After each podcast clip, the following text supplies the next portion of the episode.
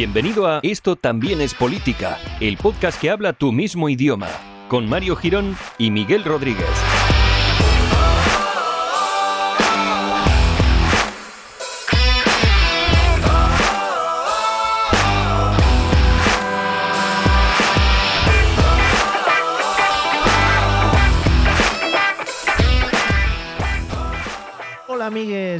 Al episodio número 127. Voy a dejar de hacer esto. De esto también es política, el podcast que llega hasta tus maravillosos orejos. Yo sé que son orejos eh, que además son bellos, bellos de ver, ¿no? Bellos de ver y bellos de sentir. De eso que te acercas, ¿no? Y le susurras algo al oído y, y notas como el vello de la oreja se eriza, ¿no? Mientras tú le estás diciendo algo sesi al oído. ¿Qué tal, Miguel? ¿Cómo estás? ¿Quieres que te lo diga sesimente? Por favor, te lo agradecería muchísimo. Hola, Miguel. ¿Cómo estás? Bueno, bueno, bueno, bueno, se me han erizado los vellos de los orejos y eh, orejos bellos eh, que cuando te haces mayor lo que te sobra Oh. ya es el vello, ¿no? Oh. Esos pelos que te van saliendo ya por, Qué por los orificios Qué orejiles. Es que bonito. Seamos un poco escatológicos al principio de este episodio 127, que creo que se lo merece. ¿Cómo eliminas el vello orejil? Eh, ¿Tiras de tijera o, o el aparato ese que te lo metes por la oreja que, que te quita el, eh, por lo que es el pelo? Yo he de decir que en su infinita y proverbial bondad, eh, Dios o Goku, quien Sí. sea, Son Goku, sí.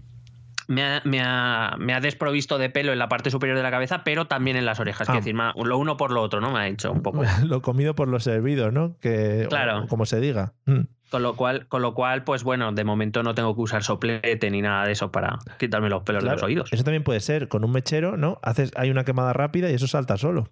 Claro, como los pelos del pollo cuando, cuando están, ¿no? Bueno, para hacer unas alitas. Pues nada, no sigamos explorando vellos de diferentes partes porque del pollo podemos pasar a... a- bueno, vamos al episodio de hoy y empezamos porque se nos va de las manos. Una cosa antes de empezar. Eh, tenemos que agradecer como siempre a todos los Patreon que nos estáis apoyando a través de, pues de Patreon, mismamente dicho. Eh, ya somos muchos y además estáis disfrutando semanalmente de los episodios que incluso nosotros, ¿no? Eh, nos estamos sorprendiendo de nuestra... bueno, de lo bien que lo estamos haciendo. Bueno, y bueno, bien no sé, pero Ya. de momento estamos siendo constantes, ¿no? Sí. Que es algo que es algo por lo que yo no hubiera puesto la mano en el fuego en ningún momento. No, Claro. después de todos estos años que llevamos haciendo, no hemos hecho, no hemos sido constantes nunca. nunca. No, la verdad es que hemos ido grabando, bueno, un poco como ahora, ¿no? Porque Mm. desde el último que grabamos a este, pues ha pasado su buen tiempo y lo mismo ahora nos da por grabar tres casi seguidos, ¿sabes? Pues así somos nosotros. Así, así somos. Sí, sí, sí. Si nos queréis, si nos queréis irse, ¿sabes lo que te Sí. digo?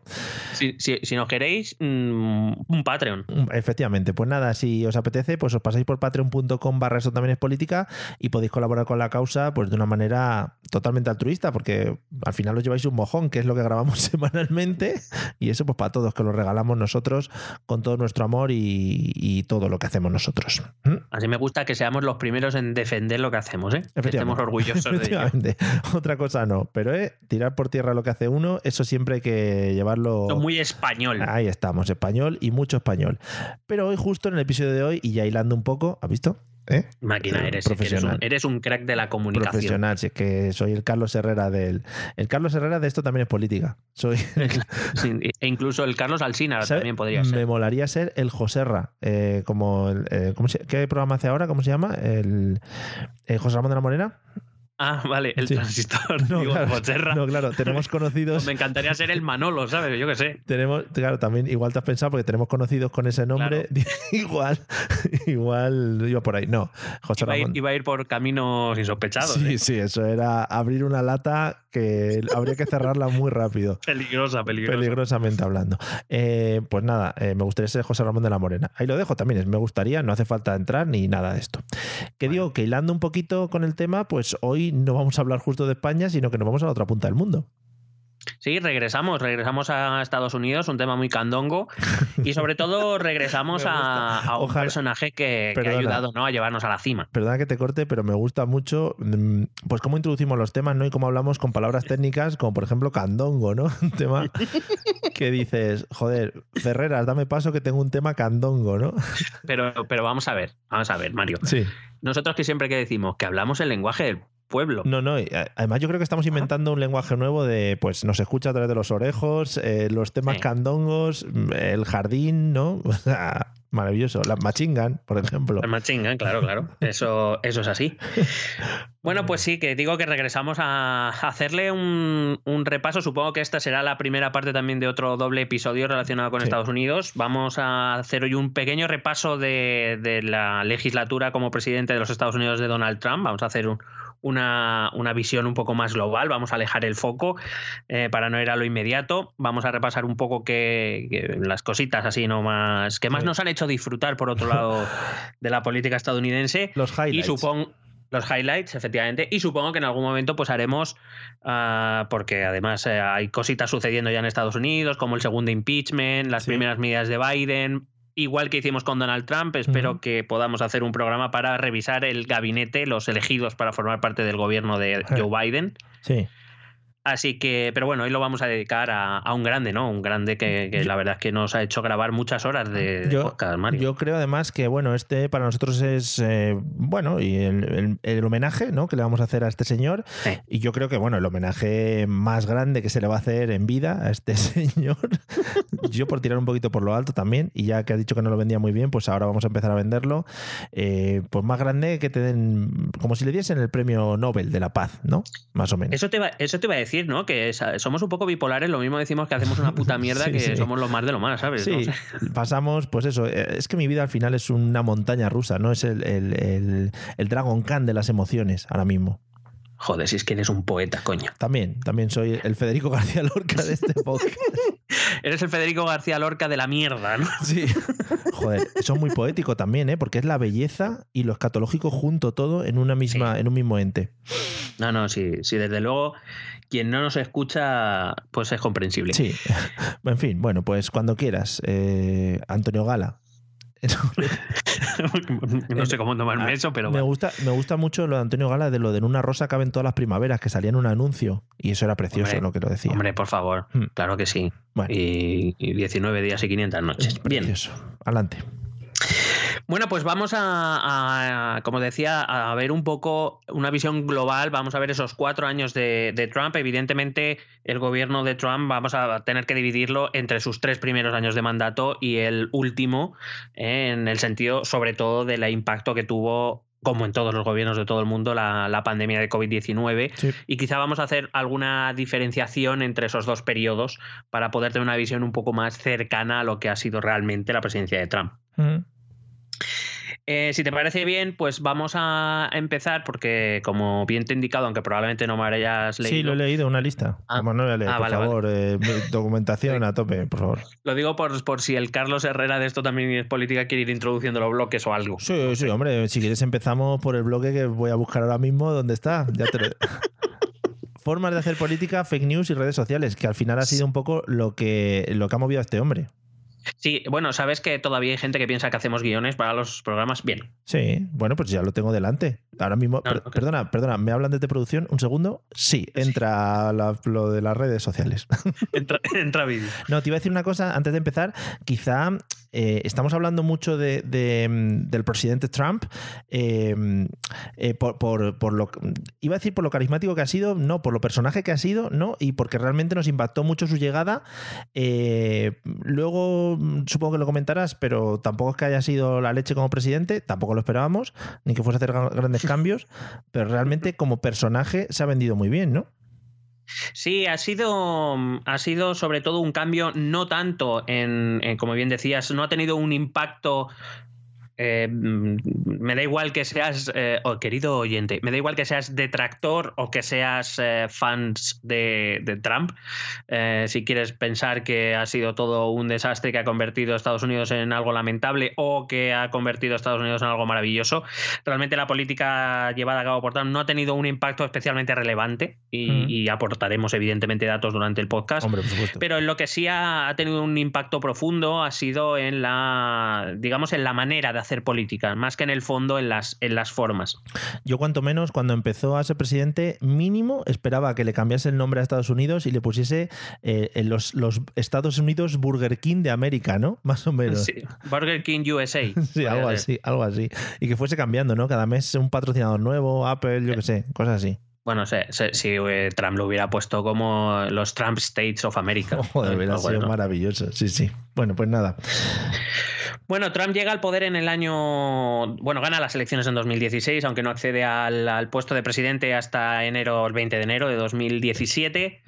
Em, en un ambiente en el que hay que recordar que em, eh, Estados Unidos estaba, es verdad, que en un buen camino para salir definitivamente de la crisis financiera de 2008 que tanto impactó en Estados Unidos y en otros países. Sí. Eh, pero es verdad que todavía no había terminado de recuperarse, a pesar de que, como digo, los, los números y el recorrido que estaba llevando Estados Unidos era, era bastante bueno en los últimos años de Obama. Em, pero había mucha gente, sobre todo una cierta parte de la población, sobre todo lo que tiene que ver con ah, trabajadores blancos del sector industrial principalmente, sin estudios superiores, que todavía estaba en serias dificultades y que digamos, no habían conseguido salir de esa situación en, durante un gobierno demócrata, donde se supone, y repito que los partidos estadounidenses no son asimilables a los europeos, pero donde se supone que los trabajadores siempre han sido más cercanos al Partido Demócrata que no al Partido Republicano. En ese contexto, en un contexto también eh, con muchas otras cuestiones, como se han vivido aquí en Europa, por ejemplo, eh, el eh, avance de movimientos como el feminismo o como la defensa del medio ambiente, pues digamos que hubo un sector de la población que se sintió desamparada eh, por las instituciones estadounidenses. Trump utilizó lo que todos los populismos, porque no es otra cosa lo que hizo, esa eh, ideología delgada de la que hablábamos en nuestro, en nuestro capítulo dedicado a los populismos, eh, ideología delgada que luego llenas con otras ideas, pero que sobre todo lo que sirve es para comunicar y para apelar a esa parte de la población que no se siente representada por los sus gobernantes, que no se siente representada por sus instituciones, que entiende que todo el sistema está montado eh, prácticamente contra ellos y que, como digo, sobre todo en Estados Unidos se concentró mucho en esa clase trabajadora blanca, sin estudios superiores, del sector industrial que, se había visto muy afectada por la crisis de 2008. Estoy, estaba mirando justo, curiosamente, a ver cuándo es la primera vez que empezamos a hablar del señor Donald Trump. Supongo que hablábamos antes de las, eh, de las elecciones y tal, pero justo nuestro episodio número 25 eh, se llama Bienvenido Mr. Trump eh, y fue el 24 de enero de 2017. Y curiosamente, nuestro episodio 24, 10 eh, días antes, no, 7 días antes, era el 24, que era, pues claro, evidentemente el 25, antes el 24, hablando de populismo, o sea que coincidió todo, fue... Somos unos visionarios, Mario. ¿Qué te iba a decir? todo esto que comentas de ese tipo de personas que, que, digamos, a los que se, a los que se centró o en los que se centró un poquito Donald Trump en su carrera hacia la presidencia. Eh, ¿Puede ser un poco también lo que esté pasando aquí en España y el movimiento de Vox y, todas estas personas también que están un poco descontentas con el resto de, partidos y un poco, bueno, que intentan eh, cogerles por banda los nuevos partidos políticos de, de derechas? Sí, digamos, aunque, aunque luego es verdad que si los comparas, eh, hay algunas ideas que se diferencian. Creo que hablamos, de, por ejemplo, de los populismos en Europa o de las diferencias de los populismos en Europa o de los movimientos de. Sobre todo los populismos se asocian mucho más, aunque siempre dijimos que los populismos los utilizan todos los partidos, se asocian más a partidos de extremos, de los de ambos extremos. Y hay diferentes ideas. En realidad, la retórica o la idea que subyace detrás de la comunicación es la misma. Esa gente apartada del sistema que sufre las crisis, que tarda más en recuperarse, que sí que quien debería arreglarle los problemas no se los arregla, no solo no se los arregla, sino que además los dificulta un poco más, pues eh, estas retóricas populistas a lo que apelan es precisamente no a ese sentimiento de frustración, de, de, cabreo de, la gente para, para atraer votos. Y claro que los partidos populistas de Europa han apelado a las mismas ideas. Eh, esa defensa que hacen la mayoría de partidos de una supuesta civilización previa amenazada por la inmigración, que lo del medio ambiente viene a ser una mentira que nos quieren colar, eh, em, este establishment o estas élites eh, económicas, mediáticas, políticas, que lo único que hacen es, eh, apartar a esos grupos de la sociedad, etcétera, y apelan a esos sentimientos, igual que hizo Trump en Estados Unidos. Claro, es, la retórica es la misma porque en realidad no nos referimos tanto a las ideas que hay de fondo como a la forma de dirigirse a esa parte de la sociedad que se siente apartada, que es lo que es el populismo realmente. Sí. En Estados Unidos, esa, división que hacen los populistas en dos, eh, Donald Trump la hizo claramente con eh, esos trabajadores principalmente eh, y por el otro lado lo oponía al mal mm, verdadero que era lo que allí en Estados Unidos se llama el establishment, que viene a ser esa élite, esa mezcla de élite política, económica, cultural, mediática de los medios de comunicación que, por decirlo de algún modo, eh, han ocupado todos los puestos de poder y que es necesario eh, destruir o quitar del medio para poder hacer que esa gente pueda recuperar un nivel de vida como el que supuestamente tenían hace 20 años que mm, bueno, estos populismos me dicen, no, antes se vivía mejor con otros. Y ¿Es, hacer política fácil? O, no sé, es que yo lo veo como muy sencillo, ¿no? Bueno, para empezar, el populismo Ah, bueno, eh, partimos de la base de que todo es política, esto también es política. Oh, eh, no, es, no es hacer política fácil, es hacer retórica. Bueno, es, complicado hacer una retórica que convenza a tanta gente, quiero decir. Ah, eh, por eso los populismos no suelen funcionar cuando las cosas más o menos van bien. cuando hay una estabilidad económica, un crecimiento económico, cuando, bueno, aún habiendo algunos problemas, digamos eso, problemas del primer mundo, ¿no? Que cuando, cuando la gente lo pasa mal es cuando estos populismos, porque es una forma de hacer política que apela sobre todo al sentimiento, mm. a la víscera. Y claro, cuando tú estás bien, estás cómodo, vives una buena vida, tienes un buen sueldo, no tienes muchos problemas, es más difícil arrancarte ¿no? de, de la comodidad de tu vida en ese momento para, para apoyar eh, un tipo de ideas que hasta ese momento incluso no son ni planteables. El problema viene cuando hay mucha gente sufriendo las consecuencias de algo que por supuesto no ha provocado, mm, eh, que es lo que le pasa, lo que le pasó a la, mayoría de trabajadores de, los países que sufrieron la crisis de 2008. Claro, ellos no se sienten culpables, no son culpables de nada, ellos han hecho lo que sus gobernantes y sus élites le han dicho que tenían que hacer, ¿no? Comprar una vivienda y endeudarse para ello, comprar coches, irse de viaje, etcétera, etcétera, y ahora resulta que se va todo el sistema a tomar vientos, ellos no son los culpables, pero ellos son los que están pagando las consecuencias. El populismo es ahí donde, donde pesca. Los, los, partidos populistas crecen siempre en situaciones de crisis, en situaciones de, bonanza económica y de, y de estabilidad, no suelen tener demasiado, mm. demasiado eco.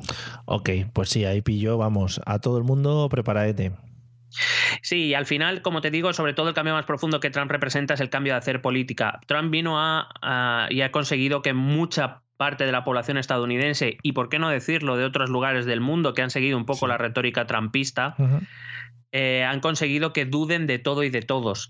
Es decir, que aquello que, que dábamos por hecho eh, dentro de que teníamos un sistema con unas determinadas instituciones, con alguna forma de elegirlos, Trump ha venido a decir que todo eso es mentira, que todo eso es una fantasía creada por esas élites y que solo personajes como él pueden destapar a la luz la verdad ¿no? y, eliminar estas conspiraciones eh, malignas que vienen a perjudicar a la, a la población. Trump puso en duda ambos eh, procesos electorales, tanto el que ganó, que eso ya no nos acordamos, pero fue así, tanto el que ganó como el que ha perdido.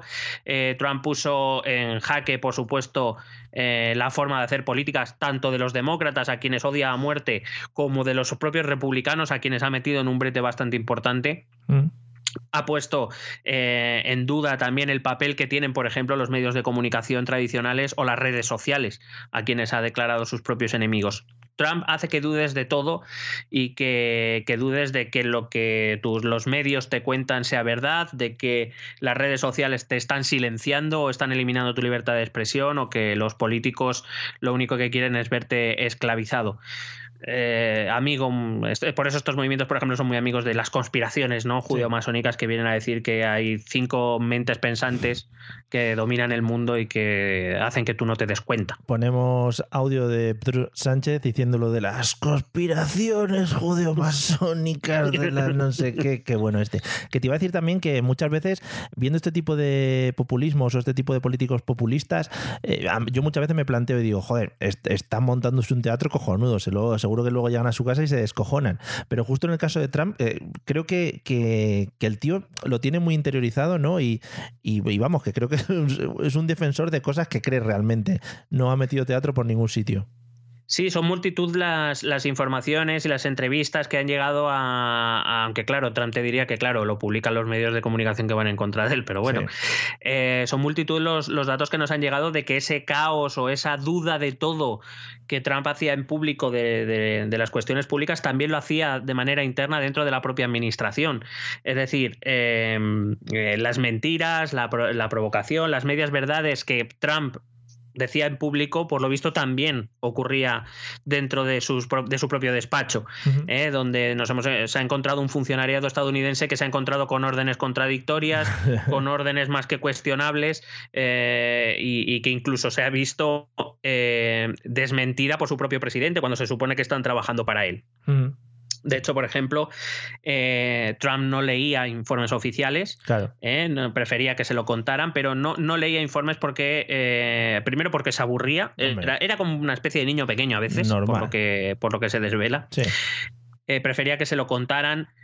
Pero, por ejemplo, hay muchos artículos en, en prensa estadounidense donde te dicen que eh, los, miembros oh, de su gabinete que pasaban por el despacho oval eran conscientes de que prefería o que, creía más lo que decían en Fox News de lo que decían sus propios asesores o, su propio eh, funcionariado. O sea que te da un poco la idea de, lo, que, de lo que es Trump. Em, y es que Trump repito, también introdujo ese caos y esa confusión dentro de la propia dentro de la propia administración y como bien dices no es solo o no fue solo una cuestión de, comunicación, no fue una cuestión puramente retórica, donde efectivamente, pues bueno, luego te vas a tu casa y te echas unas risas. Mm. Eh, eh, la cuestión es que eh, eso mismo se lo ha trasladado al propio funcionariado con declaraciones públicas confusas, como te decía, con órdenes contradictorias. por la mañana decía una cosa, por la tarde decía otra, y con, con, muy poca, digamos que el funcionariado no sabía muy bien a qué atenerse a, la hora de trabajar para el presidente. Da mucha seguridad y mucha estabilidad, ¿no? Tener al, mando de, uno de los, bueno, de, uno de los países más importantes del mundo a este señor, pues eso, tan inestable en este caso. Claro, y realmente ese era el miedo del mundo. El miedo del mundo o el miedo estadounidense no era tanto que Trump pudiera cambiar grandes cosas. Trump, el, sistema estadounidense, como todas las democracias asentadas, tienen mecanismos para evitar que venga un puto loco y la líe parda. Eso es así.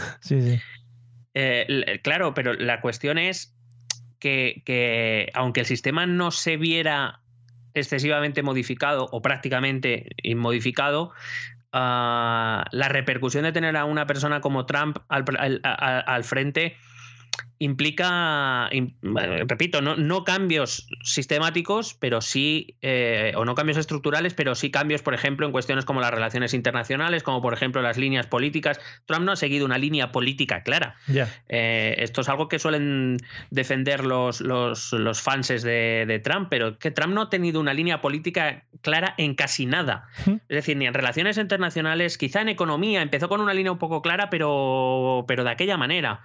Eh, quizás ha sido lo único en lo que ha sido un poco más, más estable, pero en relaciones internacionales, en, políticas medioambientales, que parecía que también tenía una línea clara, pero tampoco ha sido tan clara porque tampoco ha deshecho tanto como se piensa de las políticas de Obama. Igual ocurre, por ejemplo, con las políticas de Obamacare. ¿eh? es verdad que perdió el enfrentamiento por Obamacare en el Senado pero, y a partir de ahí es verdad que ha hecho algunos movimientos que, por cierto, le han salido muy mal, porque le han salido más caros de lo que pretendía ahorrar pero, pero tampoco ha tenido una línea excesivamente clara de, cómo iba a hacer las cosas.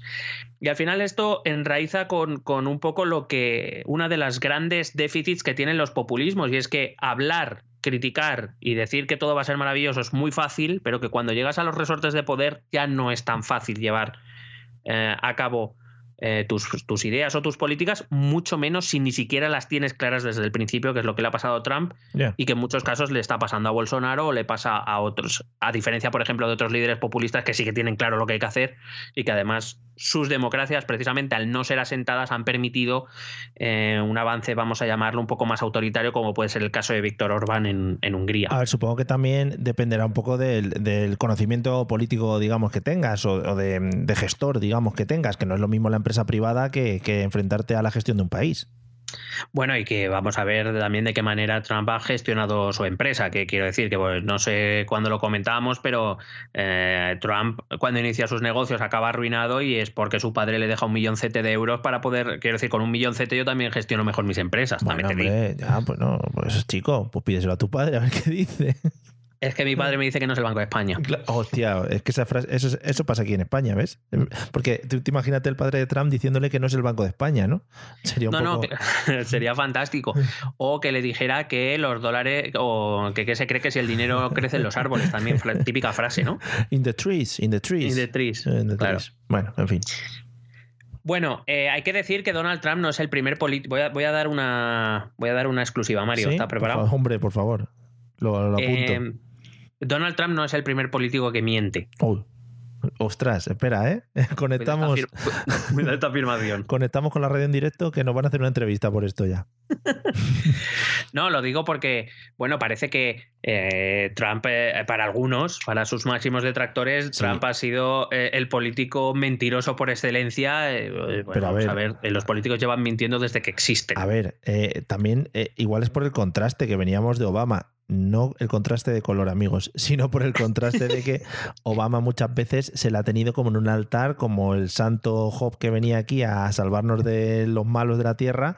Y claro, luego viene este hombre con su, su peluquín loco a, hacer sus cosas, pues claro, era un contraste bastante fuerte. Te voy a dar otra exclusiva. Por favor. Obama también mintió. Pero bueno, pero bueno. Pero bueno, sí, sí. me estoy yendo. Lo, que, pasa, me voy. lo que pasa es que es verdad que em, eh, las formas eran muy diferentes. Hombre, claro. Obama iba al programa de Jimmy Fallon, bailaba, esas cosas. Eso se nota. Claro, es que eso te da, te da un caché que, no ir, pues no te da, claro. Claro, hombre, por supuesto. Eh, pues eso, no, no, evidentemente no podemos cometer el error de pensar que Trump es el primer político, el primer presidente estadounidense, ya que hablamos de Estados Unidos, que miente.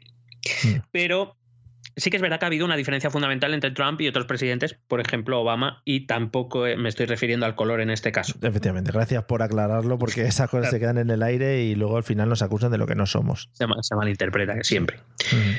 Eh, y es básicamente la frecuencia con la que Trump mentía, los temas sobre los que Trump mentía. Quiero decir, eh, Obama o George Bush Jr. o, o quien tú quieras podía mentir, pero podía mentir principalmente sobre asuntos en los que la opinión pública no alcanzaba a saber con más detalle. Claro. ¿Vale? Ya tenías que ir a otro tipo de investigación que podían hacer los medios de comunicación, a informes secretos, este tipo de cosas. Es que Trump mentía por cualquier cosa que cualquiera podía comprobar con un clic en Google. Claro, claro. Es mentiroso compulsivo del libro, vamos.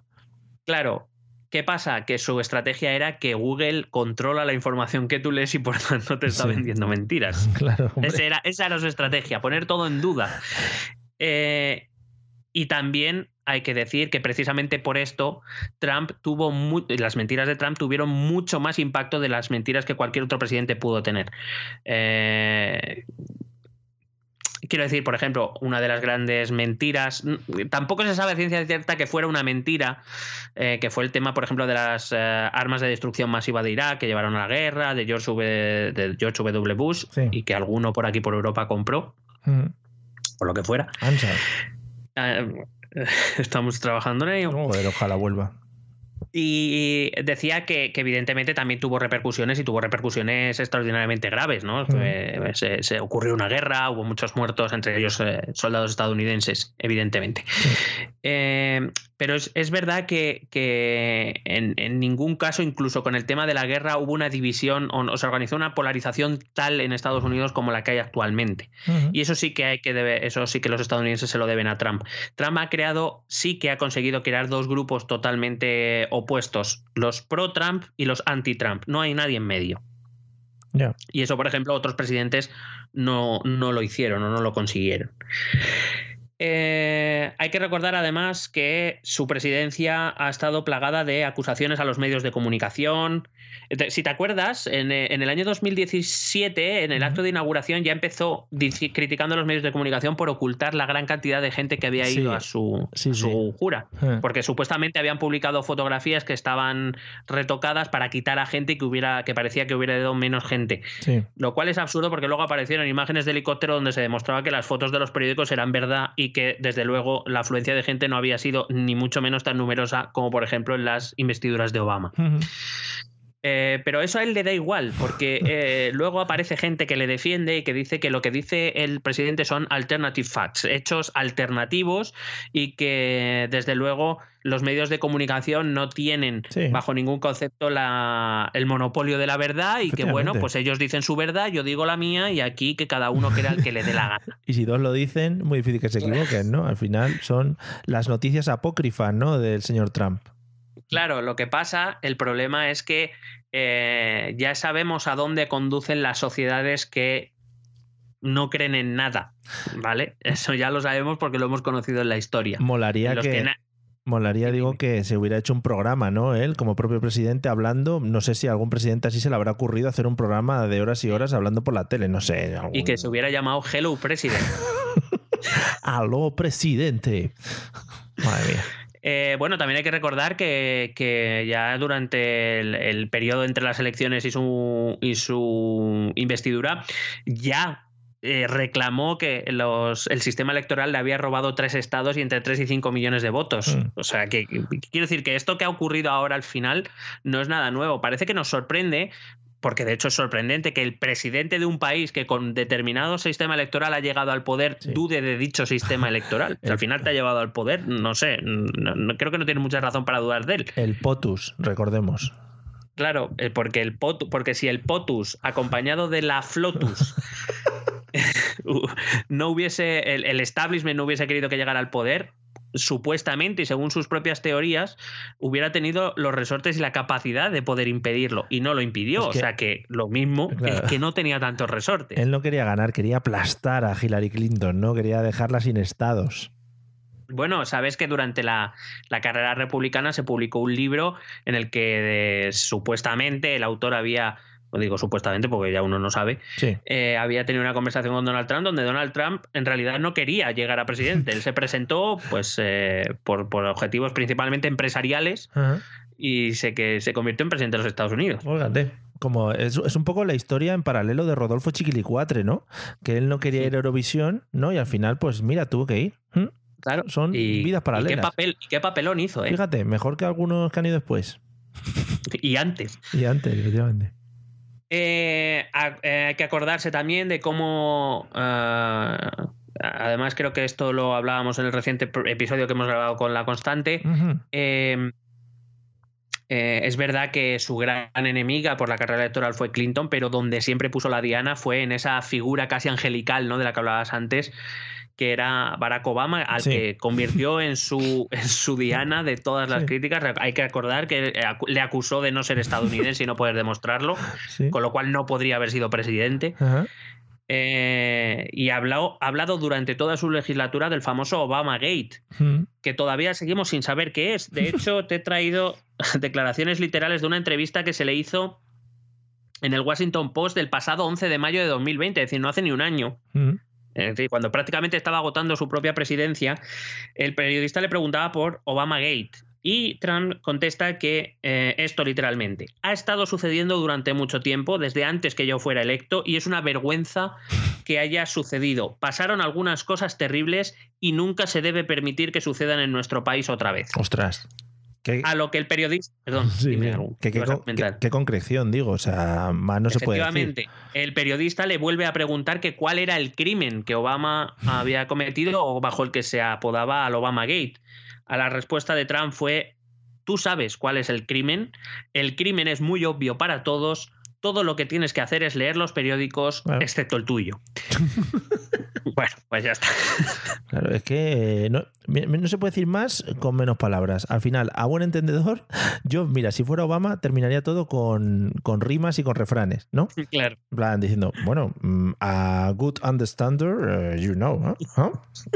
Ok. Uh, not uh, many words necessary. Madre mía, sería estupendo. Sí, que bueno, eh, si por ejemplo Obama dijo que había puesto espías en su propia campaña electoral durante la carrera presidencial para perjudicarle y favorecer a Hillary, pero que no, no sabemos muy bien qué es Obama. Pero hay mucha gente que cree en el Obama Gate en Estados Unidos eh, y que cree que Obama es un traidor a la patria, que es un delincuente y que ha cometido actos ilegales como presidente de los Estados Unidos. Pero no saben qué, pero, pero están muy convencidos de esto. Pobre Obama está ahí, leave me alone, please. Mm, yo solo quiero ir a bailar con Jimmy Fallon a sus cosas. Ya, y con Ellen DeGeneres. Eh, no hablamos de mentiras más comunes, por supuesto, de las que comen, de las que cuentan todos los presidentes del gobierno y de, los países, anunciar, como por ejemplo hablamos de anunciar las medidas suyas como las más, no sé qué, cuando es fácilmente contrastable de que no es verdad. Por ejemplo, que eh, la famosa bajada de impuestos eh, que hizo Trump la vendió como la mayor de la historia, algo que no es verdad. Ha habido otras bajadas mayores que las suyas. Eh, que se había encontrado con el mayor déficit comercial de la historia, que es lo que le había dejado Obama de herencia. Falso. Estados Unidos ha tenido mayores déficits comerciales que con Obama. Que el muro se estaba construyendo, algo que ya sabemos que no era así. Que si el gasto de la OTAN era la mayor pérdida de dinero de Estados Unidos. Falso. La partida para la OTAN no es ni mucho menos la mayor, eh, ni siquiera dentro de las partidas militares de Estados Unidos. Em, que si la economía con él había sufrido el mayor crecimiento de la historia. Falso, como luego hablaremos que China estaba asumiendo los aranceles, las aduanas que puso a los productos chinos, que las estaba pagando China, no el, eh, no el consumidor estadounidense. Falso. Que fue él el que creó más empleo en su legislatura. Falso. Y estoy hablando de los datos pre-COVID. Evidentemente, el COVID no podemos decir que Trump tuviera culpa de eso y por tanto el COVID afectó a sus números. Pero si hablamos de los tres primeros años donde no había COVID, a pesar de que es verdad que tuvo los datos de empleo mejores de los últimos 50 años, no fue en su legislatura en la que más se redujo ese, ese desempleo, por mucho que sus fanses lo defiendan a muerte. También dijo que los salarios habían crecido más con él que con ningún otro presidente. Falso. Ana que Pastor, tenía el número mayor Ana Pastor, Ana Pastor, relaja. Falso. Ana Pastor, Ana Pastor, relaja, ¿eh? ¿eh? Cuidado con los fact check que te vienen muy arriba. Bueno, hay que recordar que también dijo que el artículo 2 de la Constitución dice que como presidente puede hacer lo que quiera. Además, creo que literalmente con esa redacción. Es que en la Constitución también se la pasarían en modo tríptico, ¿sabes? Para que se la leyese. Entonces igual se lo resumieron así. En plan, bueno, el artículo más o, menos, más o menos que puedes hacer lo que quieras, sí. Mira, es poco yo. ¿Le ves? Está haciendo esto, pues como tú. Y bueno, como buen populista se buscó muchos enemigos, pero sobre todo yo creo que se centró, yo creo que estamos de acuerdo en eso, en los medios de comunicación a los que acusó de continuas fake news, de hecho los llamaba así, de fake news media. Sí. Eh, y las plataformas de redes sociales han sido sus grandes enemigos, sobre todo mm, según ha ido avanzando la, legislatura cada vez más resto de las redes sociales. De hecho, por esta razón, Trump apenas ha celebrado entrevistas. ¿Verdad? Ha hecho muy pocas ruedas de prensa y cuando las ha hecho, pues ha acabado echando a periodistas. También es verdad que esto no es solo propio de Trump, esto de cada vez hacer menos ruedas de prensa y responder menos preguntas y estas cosas, pues eh, sabemos que no es solo estadounidense. Eh, quizás solo Fox News, y no siempre hay que decirlo, pero Fox News es la única que ha contado un poco ¿no? con el cariño presidencial. Eso sí, eh, habría que hacer algún programa ¿eh? de, Fox News, solo de Fox News, porque la verdad es que a veces han creado mejores ficciones que, Netflix, podríamos decir. ¿eh? Bueno, pero igual, igual también es que nosotros le tomamos en serio y ellos están construyendo ficciones, ¿no? desde dentro están guionizando y tal, y ellos no entienden ¿no? nuestro arte y lo están tomando como real y no, al final Claro. nos llamamos Fox News, pero nos podríamos haber llamado Fox Comedy. Por ejemplo, sí. En cuanto a redes sociales, sabemos que además era su principal medio de comunicación. Twitter ha sido su red social favorita. De hecho, ha anunciado muchas más cosas a través de Twitter que a través de medios, incluso oficiales de la propia Casa Blanca.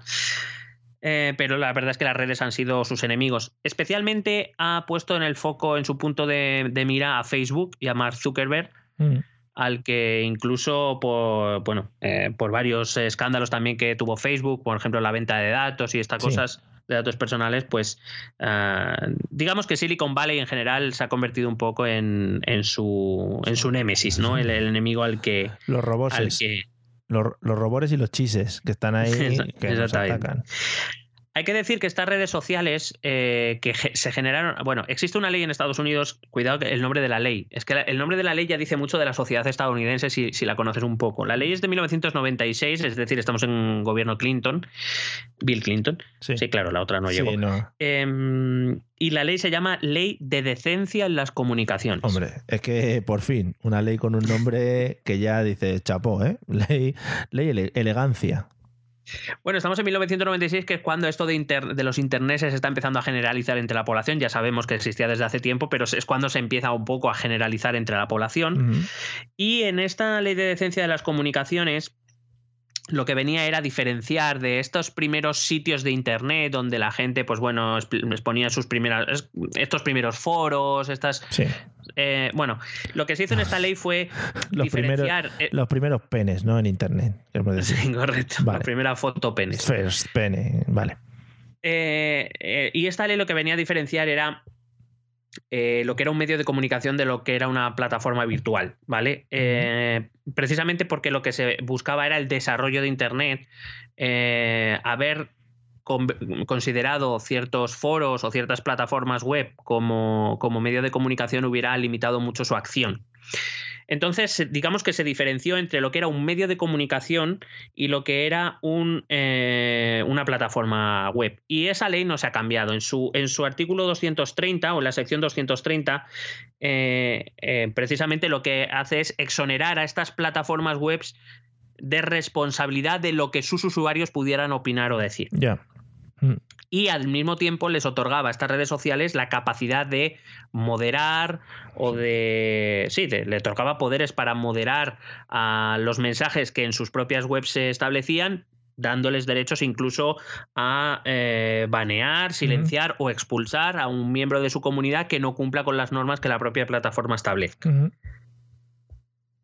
Trump intentó derogar esta sección 230 y convertir a las redes sociales en medio de comunicación precisamente para que no le hicieran lo que le hicieron al final, que fue banearle, silenciarle y expulsarle finalmente. Ya, también te digo, eh, no sé cuánto le costó esta batalla, pero creo que es una batalla bastante, eh, pues eso, eh, comentándolo un poco, bastante absurda de cara o, que se plantea por parte de un presidente de Estados Unidos.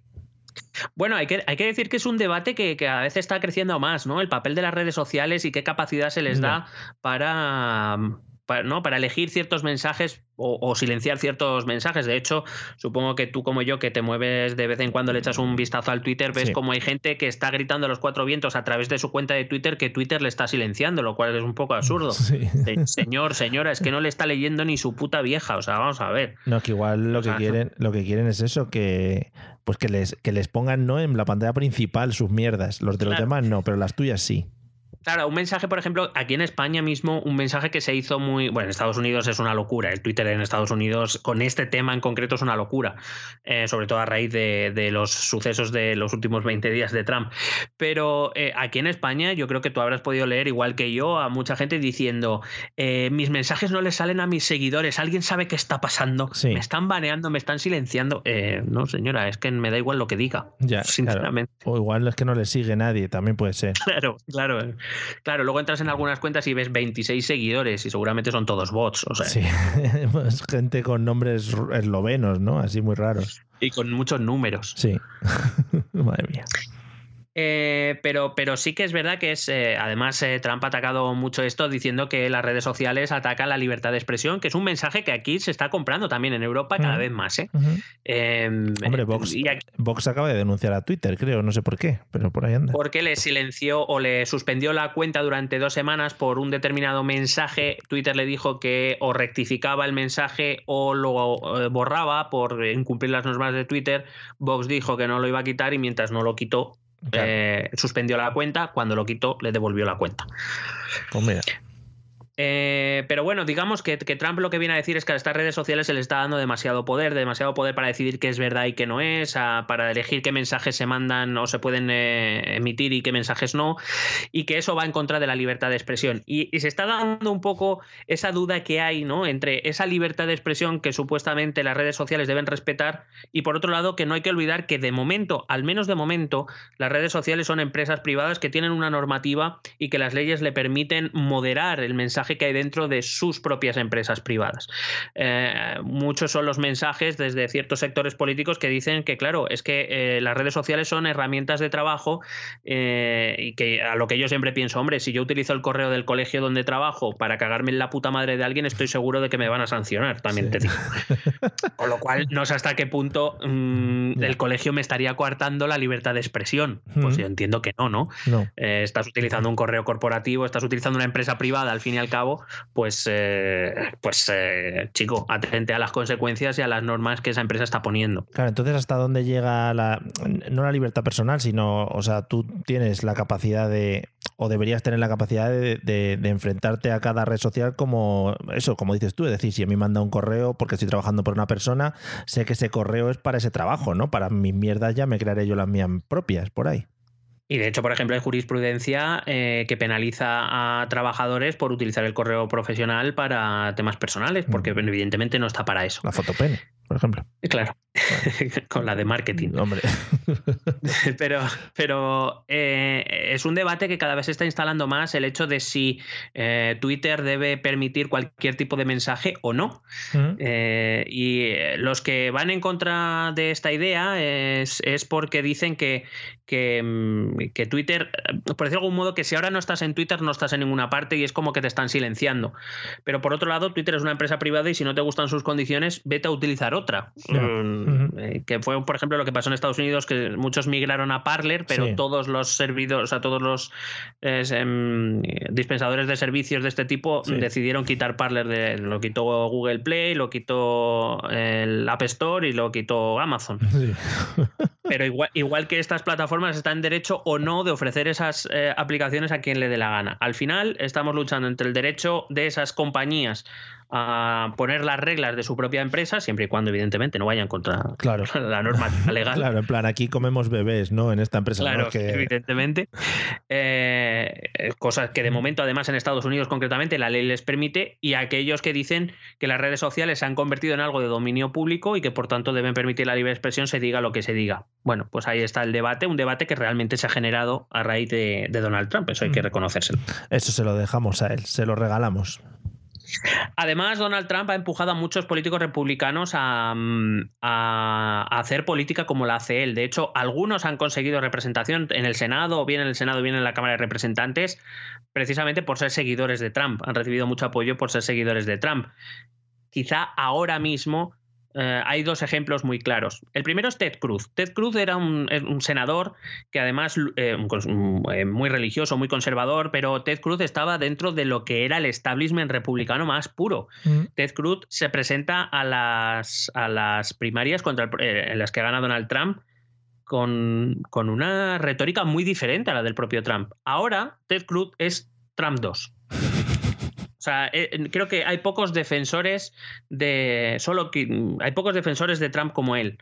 Y Trump ha adquirido esa república porque entiende que con esa república, entiendo yo, que mm. eh, volverá a ganar las elecciones para el Senado, que por cierto a él se le acercan, si no recuerdo mal, en 2022. Puede que me equivoque, pero creo que a él le tocan en 2022, su, mm. su, puesto se pone en juego. Mm. Claro, el problema de empujar o de, o de adquirir esta forma de hacer política es, ¿y ahora qué? Que Trump no está en el poder.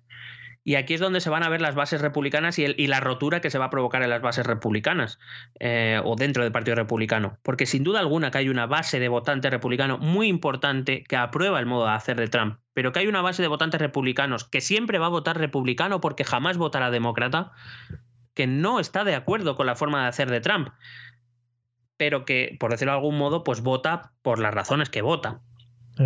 Eh, prefiero un republicano malo con demócrata bueno, para que lo, lo entendamos. Eh, no sé dónde más ocurre en el mundo esto de mm. votar a uno aunque sea para fastidiar al otro. No creo en ningún sitio. Oye, y de cara, bueno, no sé si lo tocarás luego el tema, pero todo esto eh, ha removido eh, las bases de su partido de cara, por ejemplo, a próximas elecciones y a próximas primarias. Pues eh, probablemente sí. Habrá que ver las carreras eh, congresionales y, senatoriales que hayan en juego de 2022 y a ver cómo llegamos a 2024. Para eso habrá que ver eh, si Trump se va a poder presentar o no. Y Trump ya ha anunciado que si pudiera, no descarta presentarse por una lista separada del Partido Republicano, lo que yo creo que dividiría a votante conservador en dos y sería, vamos, lo mejor que le pudiera pasar al Partido Demócrata en la vida. Ya, ya. Bueno. Eh, y luego está, hay otra, otra política eh, senadora también, se llama eh, Marjorie Taylor Greene, que es la famosa que a, los dos días de ser investido Biden presentó un impeachment contra él. Hombre, es que no hay que perder. Que no va a salir, pero. No hay que perder tiempo, también te digo, ¿eh? Estamos ahí, hay que empezar a impeachmentear a la gente.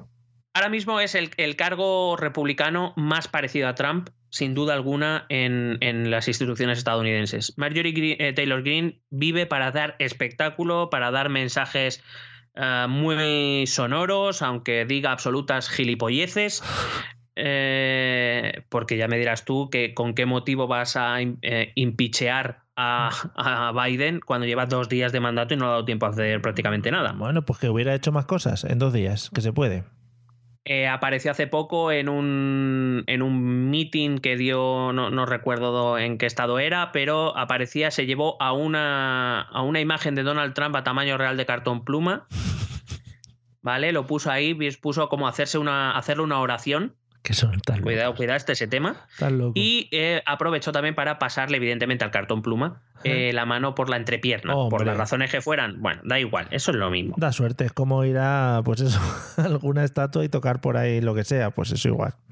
Se ha hecho muy viral también un vídeo. Ella se iba grabando en un pasillo del, del Capitolio y se cruzó con una senadora demócrata que eh, mientras ella iba grabándose y hablando en alto sin mascarilla. La senadora demócrata le recrimina que vaya sin, sin mascarilla y ya, pues, para que queremos más, Marjorie Taylor Greene aprovechó para, pues, otra vez los demócratas que quieren silenciarme, que no sé qué, no sé cuántos. Muy, muy Trump. Es muy Trump y la verdad es que a quien le interese ese salseo y ese tipo de política, eh, eh, que la siga en Twitter, porque esa, junto con la que anuncia bombo y platillo que lleva el arma al Capitolio, se están posicionando muy fuerte. que además eh, son eh, allí como venden también las cosas y el otro día lo pensaba viendo un trozo de la Super Bowl, digo, joder, que esto es, es espectacular, aunque no te guste ni entiendas el partido, te gusta el, show y el espectáculo. Pues lo mismo estas dos. Eh, es en plan, te venden también que son unas cafres que dices, joder, aunque sea solo por ver el espectáculo que montan, me quedo a verlo. Sí, la, verdad es que, eh, y bueno, son representantes de una realidad, y es que Trump ha abandonado la presidencia y tiene una legión de seguidores, que, de seguidores fieles, de seguidores leales que jamás han cuestionado y siguen sin cuestionar la labor de, Trump como presidente. Y que, y que, ha hecho que casos como eh, QAnon, el Pizzagate, los sucesos de Charlottesville, el movimiento MAGA, el movimiento Make America Great Again, o los más recientes del Capitolio, hubieran sido inimaginables o no se les hubiera dado el pábulo eh, que se les ha dado con una, vamos a llamar, con una presidencia medio normal. Ya no digo nada, nada espectacular, pero con una presidencia medio normal, no hubieran tenido ni el eco ni la cabida en una democracia como la, estadounidense. Además, han ido aumentando como en fantasía, ¿no? Ya el asalto al Capitolio ya fue como los orcos, ¿no? De Mordor entrando, entrando ahí a la Tierra Media. madre mía. Bueno, sin duda alguna, uno de los objetivos estrellas de Trump al llegar a la Casa Blanca fue que iba a eliminar Obamacare. Sí. Eh, además que fue una propuesta que contaba con mucho apoyo dentro del Partido Republicano. Hay que recordar que el Partido Republicano odia Obamacare, eh, o buena parte del Partido Republicano odia Obamacare. Eh, Obamacare, para los que no lo sepan, aparte de que hemos hablado de ello en el podcast, Obamacare es un programa que sacó el gobierno Obama en el que, eh, bueno, su nombre en, bueno, su nombre en español deja mucho que desear, ¿eh? En español es la Ley de Protección al Paciente y Atención Médica Asequible. Joder. Mucho tú lo, lees en inglés y dices The Patient Protection and Affordable Care Act y dices tú, joder, hostia puta. Qué guapo. Tope con la ley esa, joder. Pero eh, todo pasó a la historia con el nombre de Obamacare. Y es un programa en el que eh, em, para las rentas medias digamos, no las bajas, porque esas ya tenían un programa, las rentas medias son ayudadas por el gobierno federal para adquirir un seguro médico. Tal y como funciona la sanidad en Estados Unidos, eh, no es que no haya sanidad pública, pero mm, su, extensión es muy pequeña, y lo que sí hay es sanidad privada y ayudas bien del gobierno federal, bien del gobierno estatal, porque los estados tienen allí mucha capacidad de acción, hay algunos estados donde no te ayudan una mierda y estados donde te ayudan mucho, bueno, pues dependerá de cada estado. Obama lo que hizo fue, o la administración Obama fue implantar un programa de ayuda federal a nivel de todo el país para las rentas medias que tenían dificultades para entrar en seguros. para adquirir un seguro privado para que cuando vayas al médico no tengas que vender el riñón. Te brujan, sí. Eh, claro. Eh, pues se creó este programa de ayudas federales. Los republicanos siempre lo vieron mal porque entendían que eso evidentemente era un despilfarro de dinero, aparte de esa, visión muy republicana del Estado no debe intervenir en la economía. Que repito, eh, el Partido Demócrata no es que crea en el socialismo, digo porque aquí empiezan las confusiones. Este Partido Demócrata no es la, no es la izquierda europea. Eh, pero sí que evidentemente defiende algún tipo más de intervención que los republicanos, que si por los republicanos fuera, el Estado tocaría nada y menos. Entonces, Obama creó este programa que evidentemente necesitaba y precisaba de muchos recursos y en muchos casos necesitó de un aumento de, impuestos, cosa que a los republicanos es algo que les aterroriza. Eh, quienes seguimos la política americana con cierto interés, jamás olvidaremos ese momento en que Trump, la administración Trump, y de, la, y de su mano eh, Mitch McConnell, que es el líder republicano del Senado, un hombre que tiene menos principios que un círculo, eh, intentaron tumbar Obamacare. y todo dependía del voto de un senador republicano llamado John McCain, que falleció de, porque tenía cáncer en el cerebro, que había sido, se había presentado a la elección republicana en 2008 y perdió contra Obama. Eh, pero era uno de esos republicanos eh, que apostaba por el diálogo entre los republicanos más centristas y los demócratas más centristas. Un héroe de guerra, bueno, ah, por cierto, con el que se metió el propio Trump, decía, eh, eh, perdón, John McCain fue prisionero de guerra en la guerra de Vietnam. Y, le, Trump le vino a decir que, no debía ser muy bueno cuando se le había dejado capturar. claro. en plan, si hubiera ido yo, si hubiera ido yo a los Rambo ahí, pero claro, mira, usted la han pillado. Eh, Mitch McConnell es, conocido por ser un líder eh, de, mano de hierro que, lleva a su grupo, o a casi todo su grupo, eh, pero vamos, que no les deja ni moverse ni un milímetro de lo que le interese al partido, que quien dice al partido le dice a McConnell. Pero precisamente uno de los pocos que se le escapaba del control este, era este John McCain, que le sudaba toda la polla. O sea, que decir, me vas a decir tú a mí, era lo que yo tengo que votar. Mm. Y entonces todos los que seguimos un poco la política americana recordamos ese momento en que eh, John McCain entra a dar su voto y hace el signo del pulgar hacia abajo, como los emperadores romanos, diciendo que no aprobaba la supresión de Obamacare. Y esa fue, ha sido probablemente una de las grandes derrotas de, Donald Trump. Es verdad que Donald Trump ha intentado otras fórmulas, y la realidad es que no, a pesar de que sí que ha reducido la capacidad de acción de Obamacare, es decir, ha, restringido mucho más que personas tienen acceso a él, con lo cual muchas menos han accedido, y teóricamente le hubiera supuesto un, menor gasto a, a las arcas federales, la realidad es que al final le ha salido más caro. ¿Por qué? Cuando Donald Trump anuncia que quiere quitar Obamacare, eh, para que nos hagamos una idea, las personas de renta media eh, contratan un seguro privado y digamos que una parte del seguro la paga el, la paga el ciudadano y la otra la paga el, Estado, bueno, la República, el gobierno federal. Claro, cuando eh, Donald Trump que dice que le da igual lo que diga el Senado, que, él ha venido a quitar a Obamacare y lo va a quitar. Claro, la, eh, digamos que eh, las aseguradoras privadas temen que el gobierno federal deje de pagar la parte que le toca. Y entonces lo que hace es subir el precio a los seguros, las primas de seguros, para, para, la gente. ¿Qué pasa? Mucha menos gente tiene acceso a los seguros, pero es que además de eso, como mucha menos gente tiene acceso a los seguros, hay menos negocio y las aseguradoras empiezan a tener problemas económicos. Al final, Trump ha tenido que rescatar a las aseguradoras eh, y el, el, montante de lo que le hubiera supuesto Obamacare a lo que tuvo que pagar le ha salido un déficit de 200 millones de dólares. Ah, ha tenido que pagar 200 millones más de lo que hubiera pagado si no hubiera tocado Obamacare. Oh, muy bien, todo muy bien. Muy bonito. Pues muy bien, una buena jugada, yo creo. ¿eh? Sí, sí, eh, fantástico. También y es además, perdona, es emperrarse un poco por conseguir algo, eso, que pues eso, que al final le sale el tiro por la culata.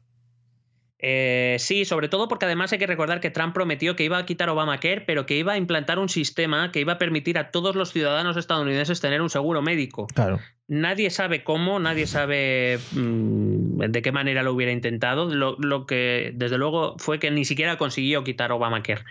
Y em, eh, eh, se ha demostrado que además de todas las personas que han perdido su seguro desde que Obama sale y Trump eh, hasta que llega la COVID-19, se calcula que más de 8 millones de personas dejaron de tener seguro médico.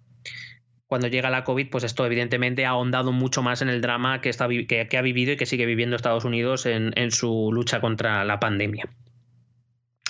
Ah, por ponerte otro ejemplo muy rápido, en la campaña de 2016 Trump prometió abaratar el coste de los medicamentos. Él decía que los seguros también eh, no eran tan necesarios si el gobierno conseguía que los medicamentos bajaran, porque uno de las grandes cosas, de los grandes costes que tiene la, sanidad en Estados Unidos son los medicamentos, que no están financiados por ninguna seguridad social.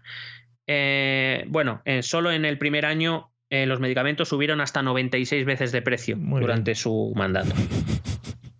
Y digo que entonces llegó la COVID-19 que creo que todos más o menos hemos sido y somos conscientes de lo que ha sucedido en Estados Unidos. Tanto tiempo confinados, ¿te acuerdas? Que parece que fue hace un mundo y no hace ni un año que estábamos confinados. Sí, qué tiempos. A todos nos ha dado por leer lo que pasaba por el mundo y, por qué no decirlo, a buscar países donde se pudiera estar gestionando la pandemia incluso peor que en el nuestro, ¿no? Sí, era un, pareciera difícil. Sí, era un poco un alivio, ¿no? En plan, bueno, nosotros vamos mal, pero ellos están peor. Sobre todo si eran los portugueses nos sentíamos mucho mejor, pero claro, al final no ha sido así. Eh, no, la verdad es que los portugueses parecía que lo estaban haciendo mucho mejor. Parece que esta tercera hora se está pegando más fuerte incluso, y mira que nosotros nos está pegando. O sea que. Hmm. Ah, pero en, aquellos momentos era un poco buscar a ver dónde, dónde se está haciendo peor. Mirábamos los eh, números de Italia y sobre todo mirábamos a Estados Unidos. Sí. Em, eh, la verdad es que también nos podían haber escuchado a nosotros, sobre todo en nuestros dos especiales sobre las elecciones de Estados Unidos que hicimos recientemente, donde explicábamos cómo el COVID ha influido en la política americana y quizá como uno de los elementos clave que ha llevado a Joe Biden a la, a la presidencia o a la, Casa Blanca. Pero bueno, te voy a hacer un resumen brevecito. Una de las cosas a la que no se le ha dado mucho bombo es que Trump, por ejemplo, disolvió un equipo creado durante la administración Obama para prevenir y planificar protocolos en caso de pandemia por poner un ejemplo. Eso no se ha hablado mucho, ni siquiera en Estados Unidos. ¿eh? Además, durante todo su mandato ha, torpedeado continuamente a las instituciones científicas, ¿eh? por lo que sea la ciencia no es su amiga. No, tampoco. Eh, de hecho, también disolvió uno de los equipos de investigación más reconocidos a nivel mundial que investigaba enfermedades que saltaban de, bueno, que investigaban la zoonosis, que son las enfermedades que saltan de los animales a los seres humanos. Casualmente la COVID es uno de esos ejemplos de enfermedades que saltan de un animal a un ser humano. Sí. Con lo cual, eh, digamos que ese equipo que tenía mucha información, que eh, pues eh, se perdió en el, en el camino porque se había disuelto antes durante la, durante la administración Trump. Eh, hay que recordar también que eh, Trump ha tenido que firmar órdenes para invertir muchísimo dinero durante la pandemia. Se cree que en torno a unos 4 billones de dólares, que no son pocos. eh, y es curioso porque quizá eh, la administración Trump en febrero fue una de las administraciones que más rápido reaccionó. Eh, te estoy hablando de febrero. De hecho, a finales de febrero ya se estaban desarrollando dentro de la administración protocolos de diagnóstico y test. y hay que recordar que a Estados Unidos llega después de que, en Europa. O por lo menos, digamos, se desarrolla con, virulencia después de lo que ocurre en Europa. Y fíjate que su, su administración reaccionó rápido bueno, más que su administración, sus, eh, sus equipos, los equipos encargados de, este tipo de cosas, del CDC y demás, empezaron a hacer muy rápido su trabajo, pero es verdad que Trump y su administración, por lo que sea, o sus colaboradores, no, no ofrecieron mucha ayuda. Hay que recordar, por ejemplo, también que la OMS le ofreció a Estados Unidos 1,4 millones de test que Trump rechazó diciendo que confiarían solo en los test que estaban fabricados en Estados Unidos. a, esas alturas el CDC había podido llevar a cabo 160.000 pruebas. Le ofrecían, repito, 1,4 millones de test. El papel de Trump, y en esto hay que decir que no fue distinto al de otros líderes, fue minimizar el peligro del coronavirus, sobre todo al principio. Y esa es quizá la diferencia, ¿no? Que Trump ha seguido RQR, Sí. Don RQR, qué gran película de Paco Martínez Soria. Dijo, bueno, aquí tendremos mm, dos o tres contagiados, ¿no? Más o menos. Como Claro, eh, eso junto, pues bueno, con los un poco los de su cuerda, ¿no? Eh, Boris Johnson también lo decía hasta que le pilló a él y luego mira, mira cómo estamos. Lo mismo con Bolsonaro. Eh, bueno, un poco los de su cuerda iban por esa, por esa línea y quizá el único que se ha mantenido RQR, como digo, ha sido Donald Trump ha seguido acusando a los demócratas y a los medios de comunicación de exagerar la gravedad de la situación, dañar su imagen y su gobierno. Yo creo que todos los gobiernos intentaron minimizarlo en su momento. Muy pocos ah, trataron ese tema desde el principio de una manera un poco más, vamos a llamarlo, madura o tratando a la ciudadanía de manera más o menos infantil. Quizá Merkel, que fue una de las pocas que, que, daba discursos un poco más contundentes, pero todos conocemos. Pero digo, el problema es que pasados unos meses y visto los efectos, estaba claro que ningún gobierno podía seguir tratando el asunto de esta manera. Trump lo siguió haciendo, le dio igual básicamente todo. Pero estuvo malito, ¿no? Un fin de semana o... Sí, bueno, esa, esa, es, esa es otra. El, sí, estuvo él y Melania, y la Flotus. La Flotus, Potus y Flotus estuvieron, estuvieron eh, infectados con COVID, se los llevaron a las instalaciones militares y supuestamente a Donald Trump se le dieron un cóctel de medicamentos experimentales que le hizo recuperarse de la leche. De hecho, acuérdate que salió a saludar a sus fieles a las afueras del hospital, eh, a pesar de que todavía no tenía los testes, eh, los testes negativos para confirmar que ella no tenía coronavirus, o sea que le daba un poco igual. Y volvió en helicóptero a la Casa Blanca, que fue eso, maravilla. Hay que recordar que Trump durante la, durante la COVID anunció que dejaría de financiar eh, y, y rompería relaciones con la OMS, que se había convertido en una institución amiga de China. Claro, hombre. Eh, cosa que Biden creo que ya ha dicho que va a revertir. Insistió mucho en que el aumento de casos se debía a que se hacían más test, no a que había un contagio mayor. Hay que recordar eh, mm, eso que decías, ¿no? Que el 2 de octubre eh, Donald y Melania dieron positivo eh, pero parece ser que ni siquiera eso. Bueno, la verdad es que como ya hablamos en nuestros especiales, ya a esas alturas ya no puedes cambiar de discurso cuando le quedaban un mes para las elecciones. Claro. O sea, habías estado un año entero diciendo que eso no existía y que no era tan grave. A ver, un mes antes cambias el discurso y te dicen, venga, hasta luego. Le da algo y es capaz de dejar un vídeo grabado en plan, no, pero esto ha sido otra cosa. Esto ha sido, bueno, que me caí por la escalera. Sí. Te he traído algunas declaraciones también que hizo Trump, eh, que ha hecho Trump alrededor de la pandemia que me parecen muy interesantes. Por ejemplo, el 10 de febrero decía eh, parece que en abril, ya sabes, en teoría, cuando hace un poco más de calor, desaparece milagrosamente. Sí, bueno. Utilizando esa palabra, ¿no? Milagrosamente, que es como muy remarcable. Mm. El 25 de febrero dijo, creo que toda la situación comenzará a funcionar, estábamos muy cerca de una vacuna. Ni siquiera habían empezado casi las investigaciones. Eh, el 6 de marzo dijo cualquiera que quiera una prueba puede hacérselo. Esto como en España, ¿no? Cualquiera que quiera mascarillas también la puede conseguir, estas cosas. ya bien.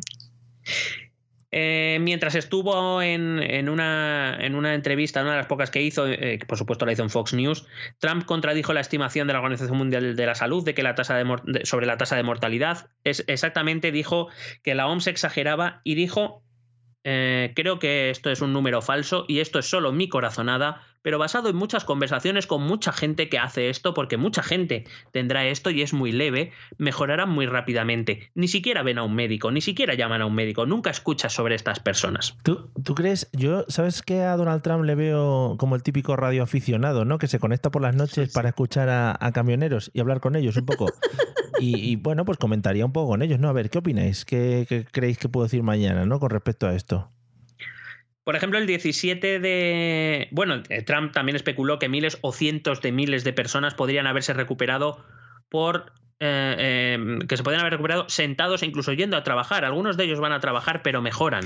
Eh, por eso no hay que hacer medidas restrictivas ni nada de lo que nos digan los médicos.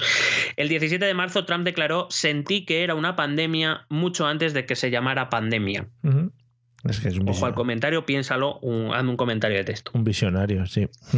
Para acabar con este tema, eh, bueno, eh, no, tengo algunas eh, declaraciones más, pero por ejemplo, Anthony Fauci, el, iba a decir Pablo Simón, no, Pablo Simón no se llama, Fernando, Simón de Estados Unidos, Pablo Simón es un politólogo. Mm. Fernando Simón de Estados Unidos, que bueno, en realidad es director del Instituto Nacional de Alergias y Enfermedades Infecciosas, explicó en una entrevista de, en la revista Science eh, que antes de las conferencias de prensa sobre el coronavirus del presidente, el grupo de trabajo le presentaba su consenso al, al, presidente, le escribía un discurso sobre lo que tenía que decir sobre lo que tenía que hacer, y que luego Trump se levantaba y, decía lo que le venía un poco mal. Muy bien. De ahí todos recordamos a cuando dice que ah, por qué no probamos a inyectarnos lejía o a bebérnosla. Eh, la, señora que hay detrás, que es una consejera del equipo de Fauci que va con él a esa rueda de prensa, echándose las manos a la cabeza como diciendo la madre que puta madre que me parió. Sí, toda la, noche, toda la noche trabajando, ¿no? Para que este señor diga esto ahora, qué bonito. La que estás liando Donaldo. Sí. Madre mía, pollito. Eh, por ejemplo, el 19 de mayo Trump tuiteó una declaración en la que afirmaba que la OMS había ignorado sistemáticamente los informes creíbles sobre la propagación del virus de Wuhan en diciembre de 2019 y que eso había sido publicado en un informe de The Lancet, que es una revista científica, médico-científica también. The Lancet tuvo que salir a decir que The Lancet no había publicado ningún informe en diciembre de 2019 refiriéndose a ningún brote o virus en Wuhan o en cualquier otro lugar de China. Muy bien. Pero eso a Trump le da igual. Dijo, no, lo habrán borrado de todas las de eh, ediciones que han sacado, claro. El 20 de junio, en un meeting en Oklahoma, Trump sugirió que Estados Unidos debería ralentizar las pruebas, hacer menos pruebas diarias. Eh, porque dice que cuanto hagas pruebas eh, encontrarás más personas, entonces encontrarás más casos Y además dijo literalmente, así que le dije a mi gente, ralentiza las pruebas, por favor. Claro, hombre. Los funcionarios de la Casa Blanca afirmaron después que Trump solo estaba bromeando. claro, así lo hacen ellos ahora, ¿no? Es en plan, Claro. cuando dice una cosa que no, pero es que te bromi. El 4 de julio de 2020, el día de la fiesta nacional estadounidense, Trump declaró que el 99% de los casos de COVID-19 eran totalmente inofensivos. Muy bien. Después, en una entrevista el 9 de septiembre, se, se filtraron unos audios de una entrevista que hizo, no recuerdo para qué medio de comunicación, eh, en el que decía, siempre quise minimizarlo, todavía me gusta minimizarlo porque no quiero crear pánico. Bien. No sé, el pánico que te tengan de presidente. Bien. Eh, actualmente, por dar ya los datos, Estados Unidos tiene más de 27 millones de diagnosticados, eh, habiendo tenido su pico el pasado 8 de enero, es decir, siendo todavía presidente él, y lleva más de lleva casi 465.000 muertos, según he podido consultar en el día que estamos grabando. Muy bien. Luego llevamos a otro ámbito de, de Trump que ha sido fantástico, que han sido las relaciones internacionales. Hombre, grandes hits ahí, ¿eh? Hombre, pero, pero muy buenos, ¿eh? Con, con Y España. he, tenido, y he tenido que dejar cosas fuera porque la lista Hombre. es larga. Con España, te digo, no hemos tenido tampoco mucha relación, ¿no? Con este presidente. No, ni mucha ni, ni poca. Tuvimos cuando lo del octubre, lo del 1 de octubre de 2017, Sí. Que Trump vino a decir un poco, eh, leyendo entre líneas, ¿eh? no fueron sus palabras, ni mucho menos es- entre- leyendo entre líneas es me la suda España, ¿dónde está España? Mexico? Are you talking about Mexico? No. Ah, ok. Bueno, la verdad es que las posiciones oficiales que Trump ha ido expresando a lo largo de su mandato han sido bastante cambiantes, por lo que es difícil hablar de una agenda política o de una línea política internacional, cosa que sus eh, eh, predecesores Sí. eh, sí que han hecho. Ellos marcaban una línea política con la que se podía estar de acuerdo, no mejor, peor, con mejores o peores resultados, pero tener una línea política. Trump ha hecho lo que ha hecho con el resto de la política, es decir, hacer un poco lo que le iba viniendo en ganas según el momento. Es verdad que se ha llevado mm, bastante bien. Eh, ha tenido buenas relaciones con algunos mandatarios, probablemente de los mayores Hombre. demócratas que hay en el globo. Hombre, Como muy esperado. Sí. Como por ejemplo, venga, eh, un, dos, tres, respondo otra vez. Como por ejemplo, Pues Kim, ¿no? El primero. hombre, con Kim, Jo- con Kim Jong-un tuvo una gran relación. Y además fue maravilloso eh, esas imágenes paseando por la frontera, ¿no? Y por, pues que fue lo más bonito que he visto yo. Faltaba, faltaba Kenny G por ahí. Sí, tocando ahí, joder, estupendo. Sí, Pero también ha tenido una relación personal bastante estrecha con Vladimir. hombre, pues también. Como no, se, como no se puede tener de otra manera. Que, Hombre, por favor. Todo un ídolo. quien, conoce a, quien conoce a Vladimir, Claro, Vladimir, que- pues tiene una es que- relación estrecha porque no puede ser de otra manera. Vladimir, eh, como Ansar, eh, habla catalán en, el, en los ámbitos En más intimidad. familiares, sí, en la intimidad, y te gana. Ahí en, en el contacto cercano es donde te ha ganado Vladimir. En, el, en las distancias cortas. En el tú a tú, sí, ahí cerca, el, bueno, te cuento unos chistes, imita chiquito, muy bien, y eso ya ahí tiene un punto a favor. Eh, y bueno, por ejemplo, también han sido sonadas sus buenas relaciones con eh, Recep Tayyip Erdogan, el presidente de, de Turquía. Hombre, también otro, también. otro que, que cada vez ha ido girando más hacia la democracia. Otro que nos ha dado grandes hits en este podcast también, en FaceTime. Bueno, por ir por algunos temas, eh, recordemos que Trump.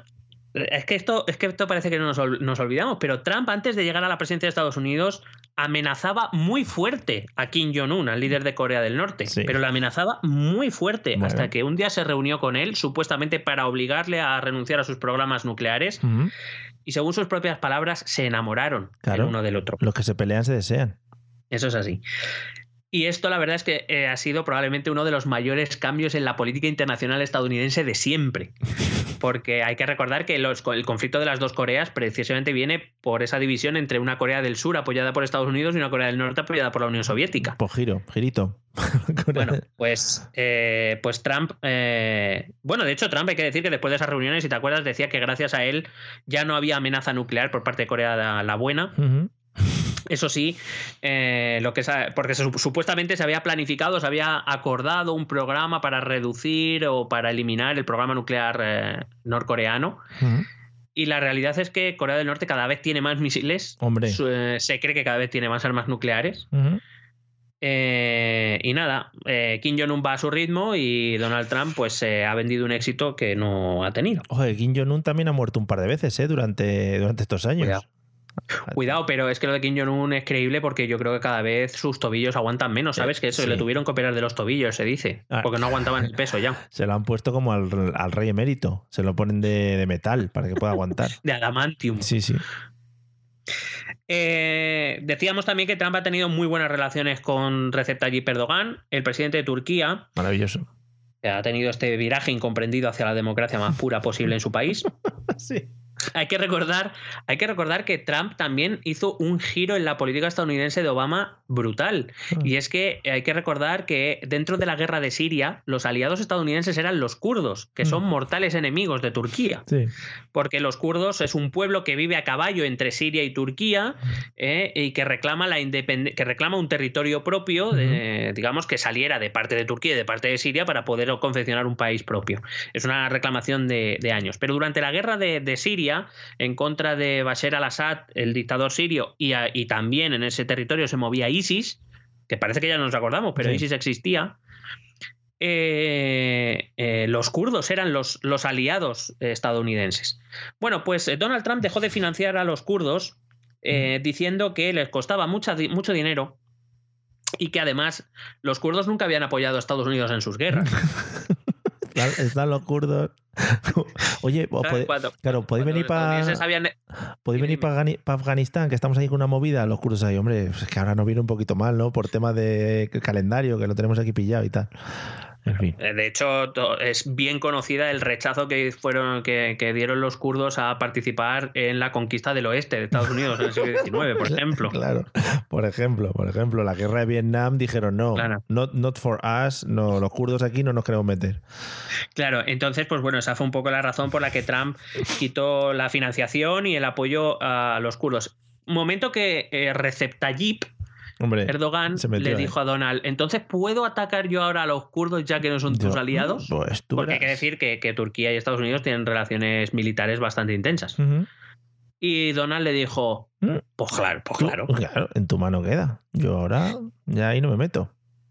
Hay que decir que eh, incluso muchos miembros destacados del Partido Republicano criticaron este cambio de política, sobre todo porque en realidad eh, volvíamos a lo que a la, conclusión que voy a llegar al final de este apartado, que es la- el deterioro de la imagen internacional de Estados Unidos. Al final, lo que has dejado es vendidos a unos aliados que se han estado partiendo la cara, que se han dejado la sangre, se han dejado muchas vidas en una guerra en Siria contra ISIS que supuestamente era una amenaza para el propio Estados Unidos y contra el eh, dictador al-Assad, defendiendo las posiciones estadounidenses allí donde Rusia era mucho más fuerte y mucho más influyente, y ahora se los, los dejó vendidos a los ataques de, de Erdogan. Mm. Quizá uno de los éxitos de Trump en este campo de cara a su población fue la muerte de precisamente de al-Baghdadi, del líder de ISIS, Sí. eh, eh, que desencadenó la derrota eh, en, el, en el campo de batalla, principalmente a manos del régimen sirio de, de ISIS, y que ha provocado, como digo, su desaparición al menos de forma estructurada. ISIS no ha desaparecido, o el espíritu ISIS no ha desaparecido de Siria. Eh, el, digamos, ese espíritu islamista radical sigue muy presente en la zona por muchas razones que van más allá de la, de la guerra. Quizá ISIS como estructura tal cual ha podido desaparecer, o, o mejor dicho, ha dejado de controlar territorios como tal, pero ISIS sigue estando presente en muchas zonas rurales de Siria y de otros países musulmanes. Trump también acabó con los roces que Israel había tenido con Estados Unidos durante la presidencia Obama. Hay que recordar que Obama declaró los asentamientos israelíes de Cisjordania ilegales y le había dado cierta cancha a la autoridad palestina y había intentado un poco encaminar la política estadounidense hacia la solución de los dos estados, crear un doble estado en la zona, de por un lado Israel y por otro lado Palestina, para poder acabar con el conflicto. Sabemos, eso sí que es verdad que además el tema de Israel y Palestina es un tema bastante eh, peliagudo dentro de las instituciones y de la sociedad norteamericana, donde o estás posicionado a favor de Israel claramente o, o eres un antipatriota, Muy bien, básicamente. Muy bien, como siempre, los extremos. Eh, eh, Trump eh, rectificó la política Obama. No solo eso, sino que además ha llevado a cabo una ofensiva diplomática para que los países árabes hagan tratados de paz con Israel a cambio de ciertas concesiones. Por ejemplo, poner un ejemplo que quizá nos atañe más, el caso de Marruecos, donde a cambio de reconocer la soberanía marroquí sobre la zona del Sáhara, eh, que todavía está en disputa entre España y Marruecos, eh, Marruecos accedió a firmar un pacto con Israel que, pues bueno, a Marruecos tampoco le importa mucho porque Israel le pilla un poco lejos. Ya. Eh, además, hay que recordar que reconoció Jerusalén como capital de Israel y este es un tema muy delicado en el conflicto árabe-israelí porque, eh, claro, las dos partes reclaman Jerusalén como suya y, claro, declarar que Jerusalén es la capital de Israel significa decirle a los musulmanes que Jerusalén no es suya.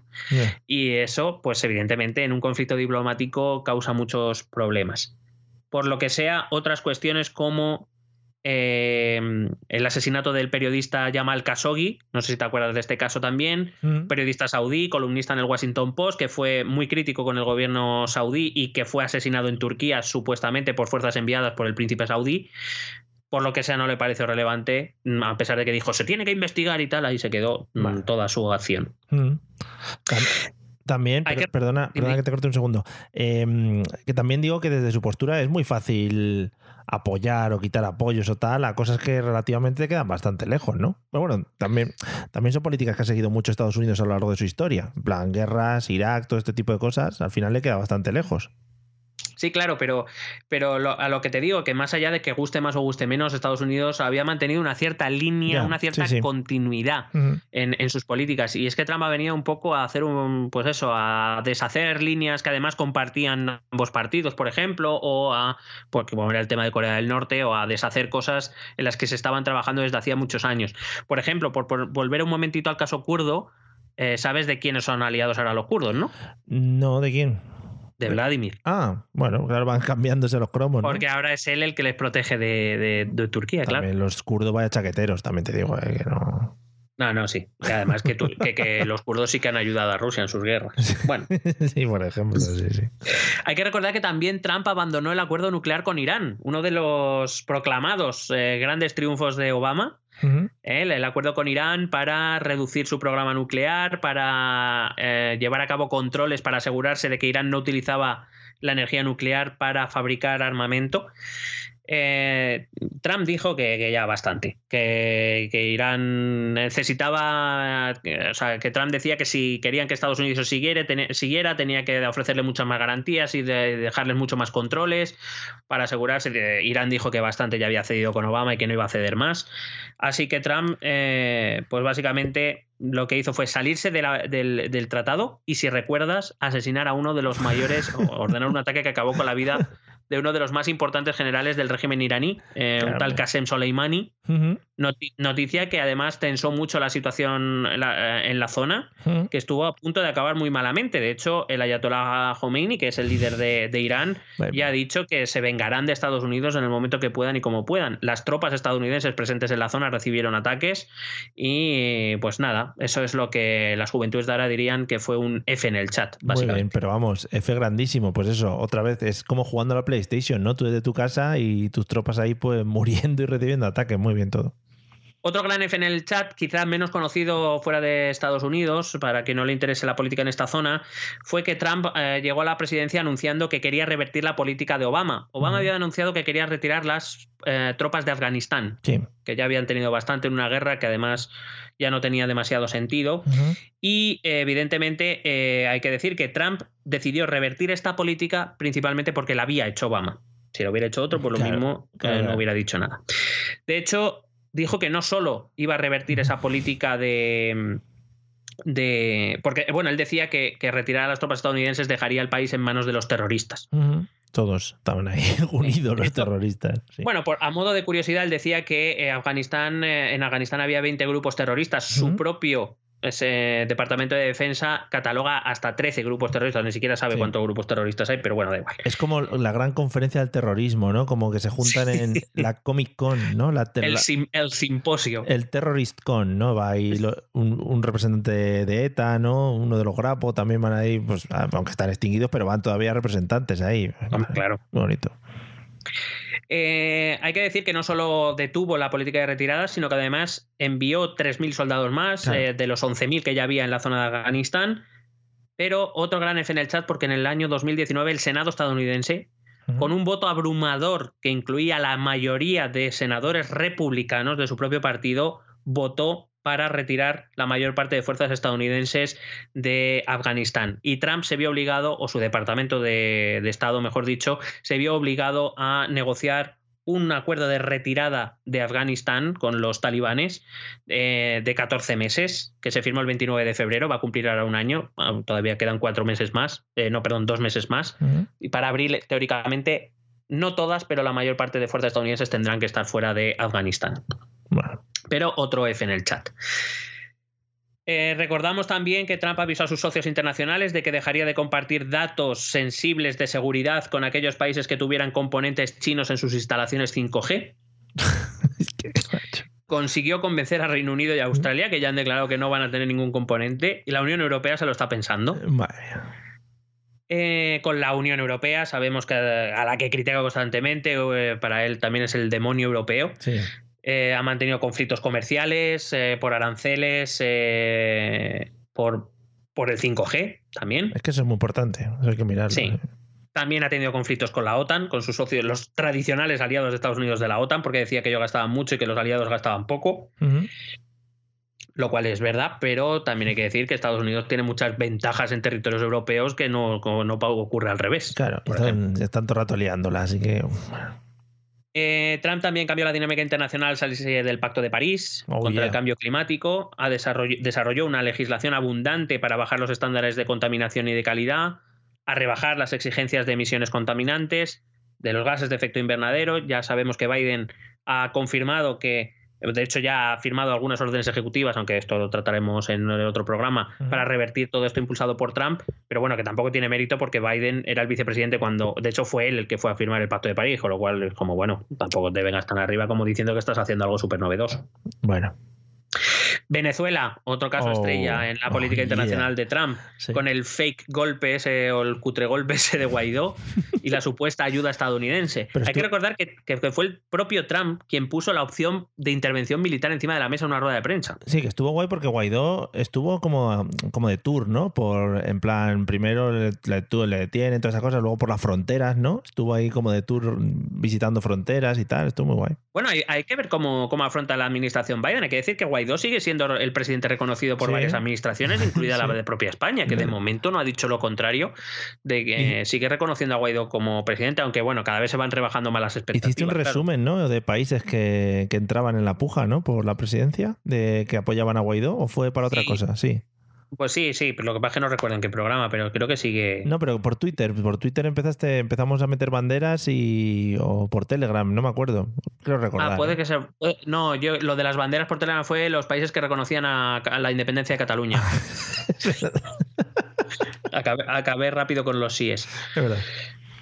Eh, bueno, a pesar de que además es reconocido por el propio departamento del secretario de Estado, eh, de que le habían aconsejado ya de no Em, de no respaldar la acción de Guaidó porque no contaba con apoyo dentro de otros países latinoamericanos de la propia región, Trump eh, pues, se la sudó y dijo que, muy bien, que Guaidó y punto. Pero sobre todo no nos olvidemos de la gran relación amor-odio con Rusia. Mm, eh, a Trump le cae bien Vladimir. Es así. Claro, a, a, veces no le gustan cosas que pasan con Rusia, pero no es culpa de Vladimir, es culpa de los demócratas. Y mientras Vladimir descojona de la risa, claro. Vladimir cada vez más fuerte en Rusia, cada vez cae mejor. Eh, por ejemplo, eh, Putin le pidió alargar el último acuerdo sobre proliferación o no proliferación de armas nucleares que había firmado con Obama en 2010 y Trump dijo que como lo había firmado Obama que no le gustaba ese tratado. Eh, pero, por ejemplo, en el asunto de Ucrania, Trump defendió a Putin él decía que, no, hombre, que, Putin no era un asesino ni mandaba a, guerras ni nada. No, no, no. sus cosas también es que no se respeta nada aquí a la gente. Se sabe, por ejemplo, que la administración Trump intentó saltarse por orden directa del presidente a los funcionarios del Departamento de Estado para llegar a un acuerdo sobre las sanciones eh, contra Rusia, cosa a la que los propios funcionarios del departamento se rebelaron e impidieron.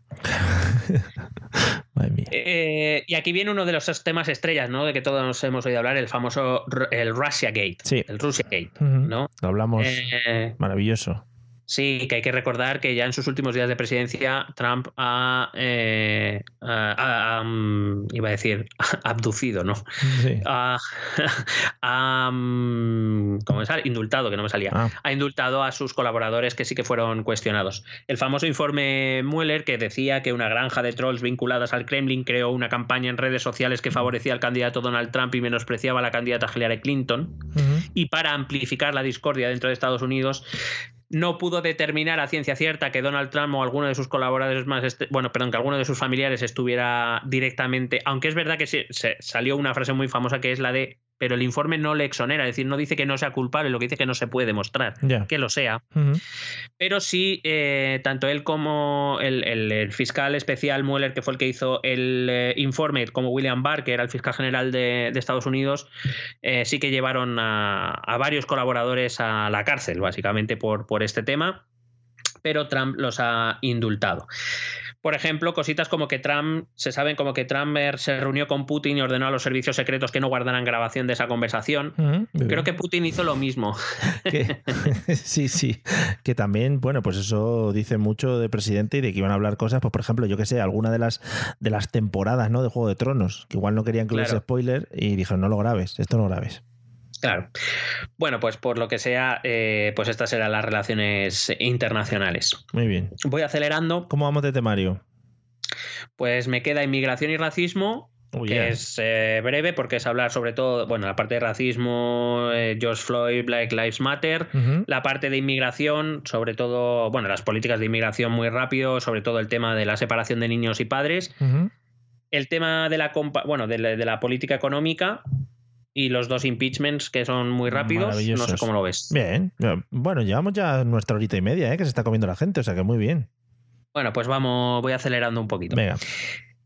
Eh, los acontecimientos de 2020 no, no, son, o sea, no son más recientes que otros, pero hay que recordar en, cuanto al tema del, racismo y el problema del racismo en Estados Unidos, es que eh, dentro de la administración Trump el primer gran evento de este tipo, bueno, no sé llamarlo evento, el primer acontecimiento de este tipo fue en el año 2017 en la ciudad de Charlottesville, eh, el 11 de agosto, cuando una manifestación que iba bajo el lema Unite the Right, unida a la derecha, se manifestó para oponerse a la eliminación de una estatua de un general confederado.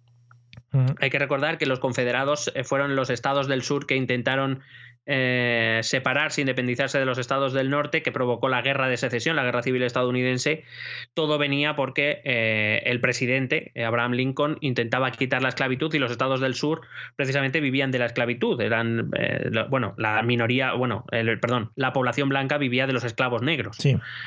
que es donde, y por eso los estados del, del, sur que tocan el Atlántico son como el epicentro del racismo, aunque por supuesto está extendido no solo en Estados Unidos, sino en muchos otros países. Pero concretamente en Estados Unidos, ese, eh, ese 11 de agosto de 2017, había una manifestación eh, bajo ese lema que pretendía evitar, como digo, el derribo de la estatua de un general confederado. Los confederados son vistos como los traidores, ¿no? aquellos que intentaron separarse de la Unión. El organizador de aquella manifestación declaró que su intención era unificar el movimiento nacionalista blanco para luchar contra el avance de la población negra que diezmaba sus derechos. Joder. Mm. En aquella manifestación, a cualquiera que pueda ir a buscar fotos o vídeos, verá lemas racistas, verá lemas antisemitas, verá banderas confederadas, que repito, para nosotros no significa mucho, pero para ellos eh, por ejemplo, una de las cosas que me llamó la atención en el asalto al Capitolio fue ver una bandera confederada dentro del Capitolio. Se pueden ver esvásticas nazis o se pueden ver algunos disfraces del Ku Klux Klan. Muy bien, lo que es, bueno, pues el festival, también otro festival del horror. Hay que decir que esta manifestación y esta dinámica de eliminar estatuas de generales confederados en, la, en estos estados viene, de, viene de la era Obama. Y nos tenemos que remontar a 2015, cuando un grupo de supremacistas blancos eh, entra en una iglesia de Charleston, famosos dentro del movimiento de los derechos civiles, en los que un joven de 21 años entra y mata a nueve personas negras. Y digamos que ahí el problema del racismo muta o, bueno, más que mutar, se eleva al primer nivel de la preocupación de muchos políticos de ese Estado y se inicia esa política de eliminar símbolos confederados. Eh, por tanto, se va a iniciar esa campaña ¿no? de retirada de esos símbolos y de esas estatuas a los héroes para muchos de estos manifestantes blancos eh, confederados de la guerra de secesión. Es decir, los que estaban a favor de la esclavitud de los negros, vaya, para que nos entendamos. Es verdad que Trump no trajo el racismo a Estados Unidos. Creo que tampoco estoy desvelando mm, noticia de alcance. Hoy estás dando mucho titular, ¿eh? Sí. Eh, sí, bueno, pero que a veces se nos olvida, ¿no? Parece que todo es. Eh, en este caso, yo creo que hay que mirar las, cosas en justa medida. Trump ha sido un presidente que yo creo que hay muchas cosas que criticarle, pero tampoco hay que acusarle de todo. Eh, el racismo no empieza con Trump. No, y además, que sí que además en Estados Unidos es algo que se sabe ya de por sí. Si en cuanto ve películas, series, es algo que se refleja en toda la ficción, por ejemplo, que nosotros consumimos estadounidense. O sea que es algo. Claro, evidentemente el tema del racismo es un tema de largo, que viene de largo de Estados Unidos viene desde esta época. O sea, eh, eh, y, no empieza con Trump lo que es achacable a Trump quizá es la postura que como presidente de los Estados Unidos, que se supone que debe mirar por el bien de todos y cada uno de sus ciudadanos, tuvo cuando estos sucesos como la marcha de Charlottesville o la muerte más reciente de George Floyd, eh, que todos recordamos, pues digamos que su reacción no fue la, esperable de un mandatario que pretende tener un país eh, tranquilo y pacificado. Sí. Mm, partiendo de, esa base. De hecho, muy al contrario, Trump ha sembrado la duda sobre su posición en este tema en concreto. No sabemos muy bien qué piensa. No sé si tiene que ver porque no sabemos muy bien qué piensa en general. Mm. No sabemos si piensa. O, porque le gusta jugar a este juego de doblez, aunque en realidad tenga una opinión eh, clara al respecto.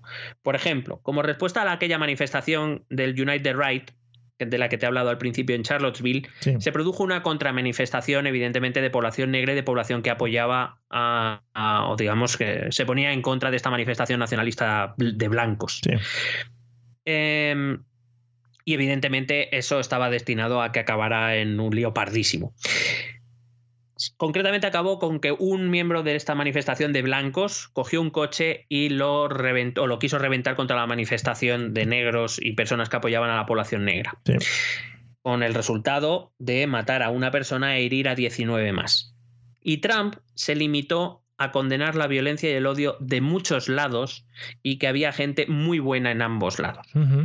Es decir, un comentario que, hombre, si tú haces análisis de texto, pues puede tener razón, pero que en esas circunstancias no, te, no puedes o no debería un presidente, repito, que, que, debería defender a todos y cada uno de sus ciudadanos, no debería equiparar al tipo eh, que ha atropellado un coche contra gente con la gente que ve un coche venir contra ella. Ya. No sé, me parecen cosas un poco más lógicas. Sí, bueno, al final, eh, pues es, eso, que es que es.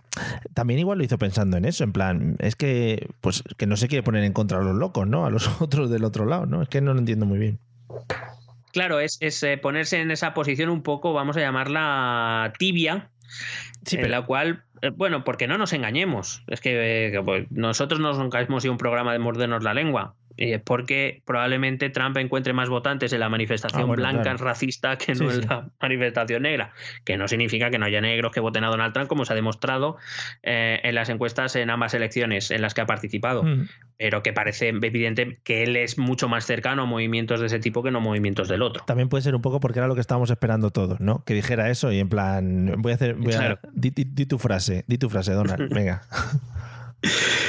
Eh, bueno, el otro gran estallido ha sido en este 2020, la muerte de George Floyd mientras era detenido, que además eh, causó un gran shock en el mundo. Primero, porque estábamos confinados y nos lo comíamos todo en la televisión. Efectivamente. Y segundo, porque fue grabado y expuesto al mundo y vimos cómo moría una persona o sabíamos el resultado de esa detención, cómo se le escucha decir que me estoy ahogando, me estoy ahogando, no puedo respirar y que al policía le sudará la polla. Sí.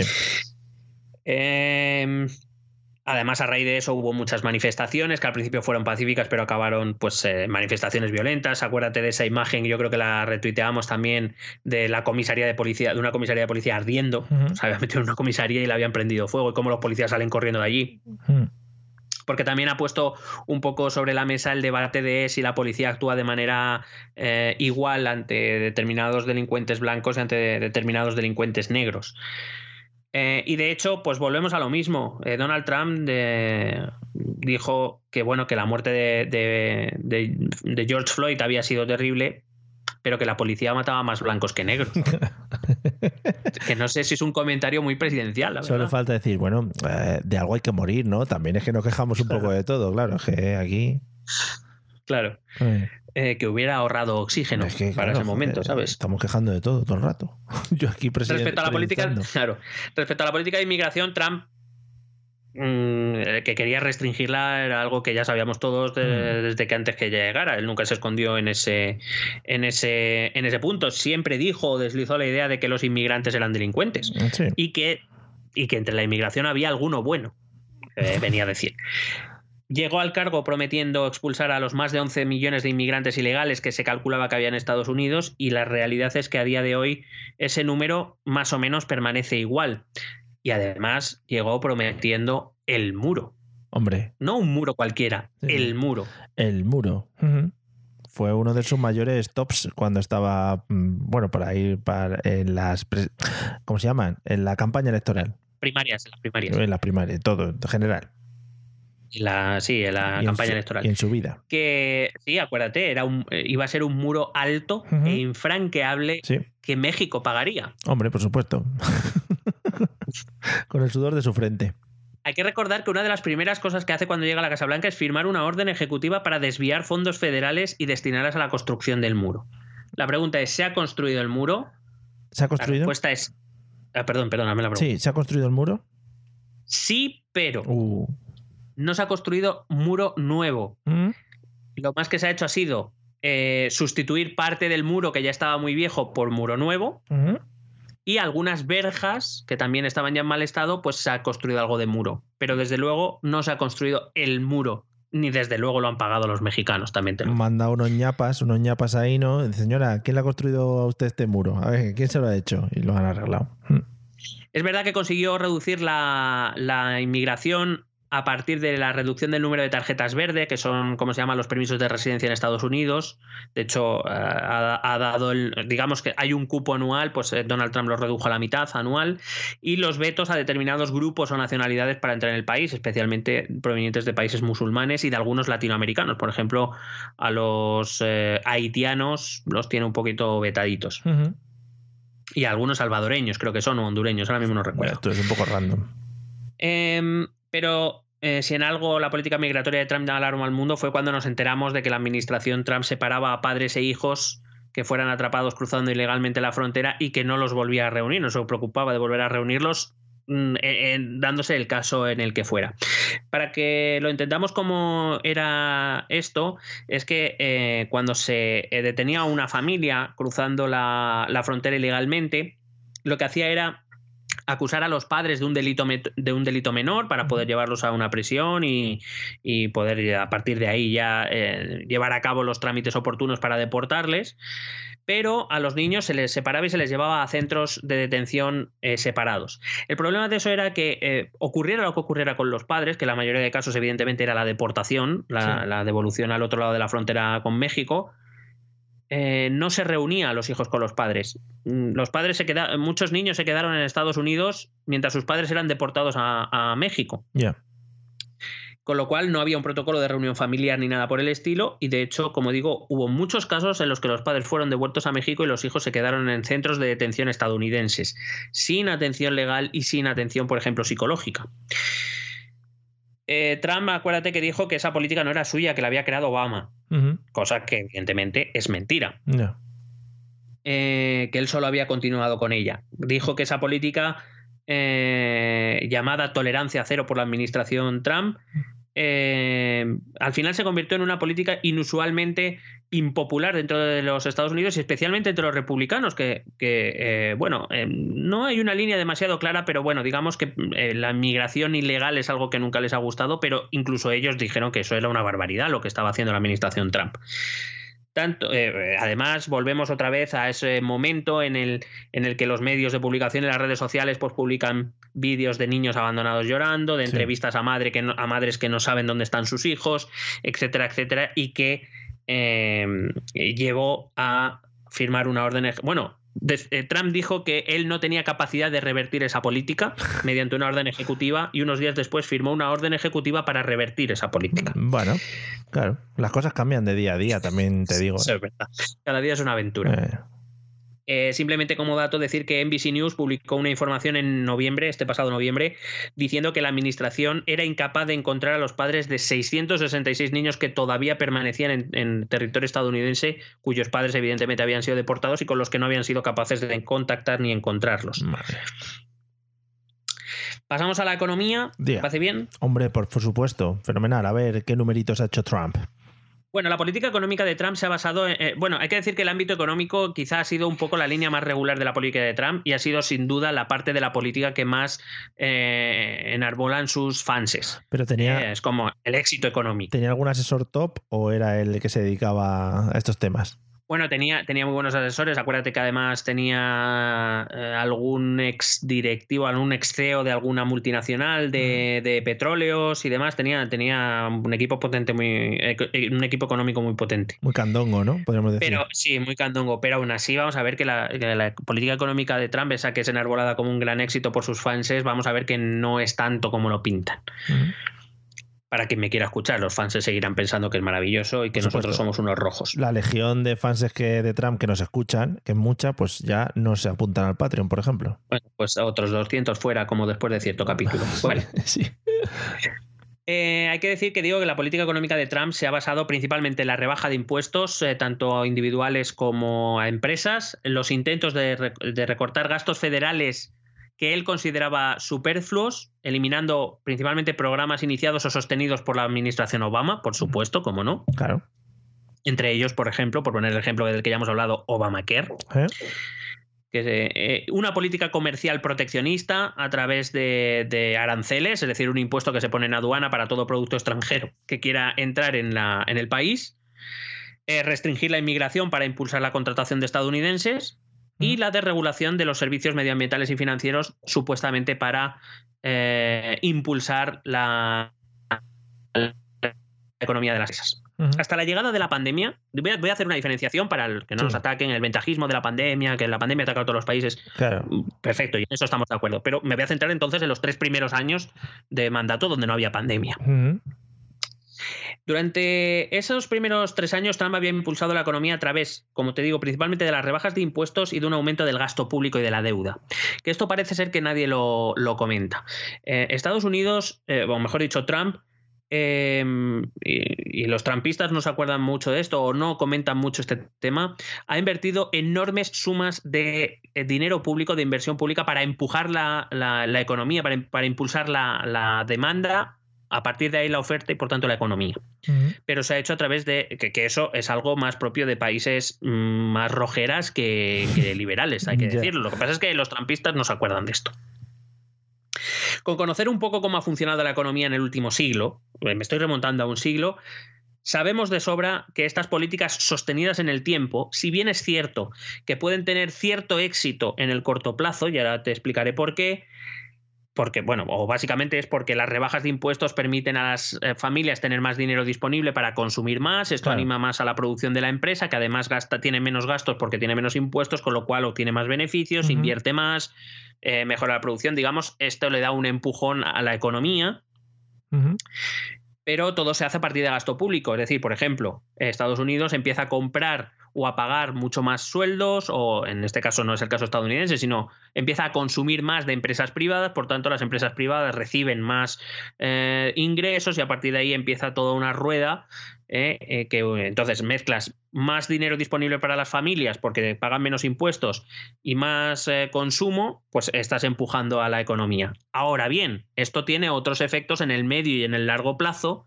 que por lo visto bueno, eh, no sé, no, vamos a averiguar, o por lo menos creo que no vamos a averiguar de momento, aunque veremos qué política económica hace Biden, pero eh, que al medio o largo plazo sostenida esta política se vuelve inviable, porque tú tienes mucho gasto público y poco ingreso público porque has bajado los impuestos y tienes un Estado en bancarrota. Pero vamos, que no son cálculos muy complejos tampoco, quiero decir. No, no, no hay que ser un Nobel de Economía. Vale, no, las integrales no había que hacerlas, bien.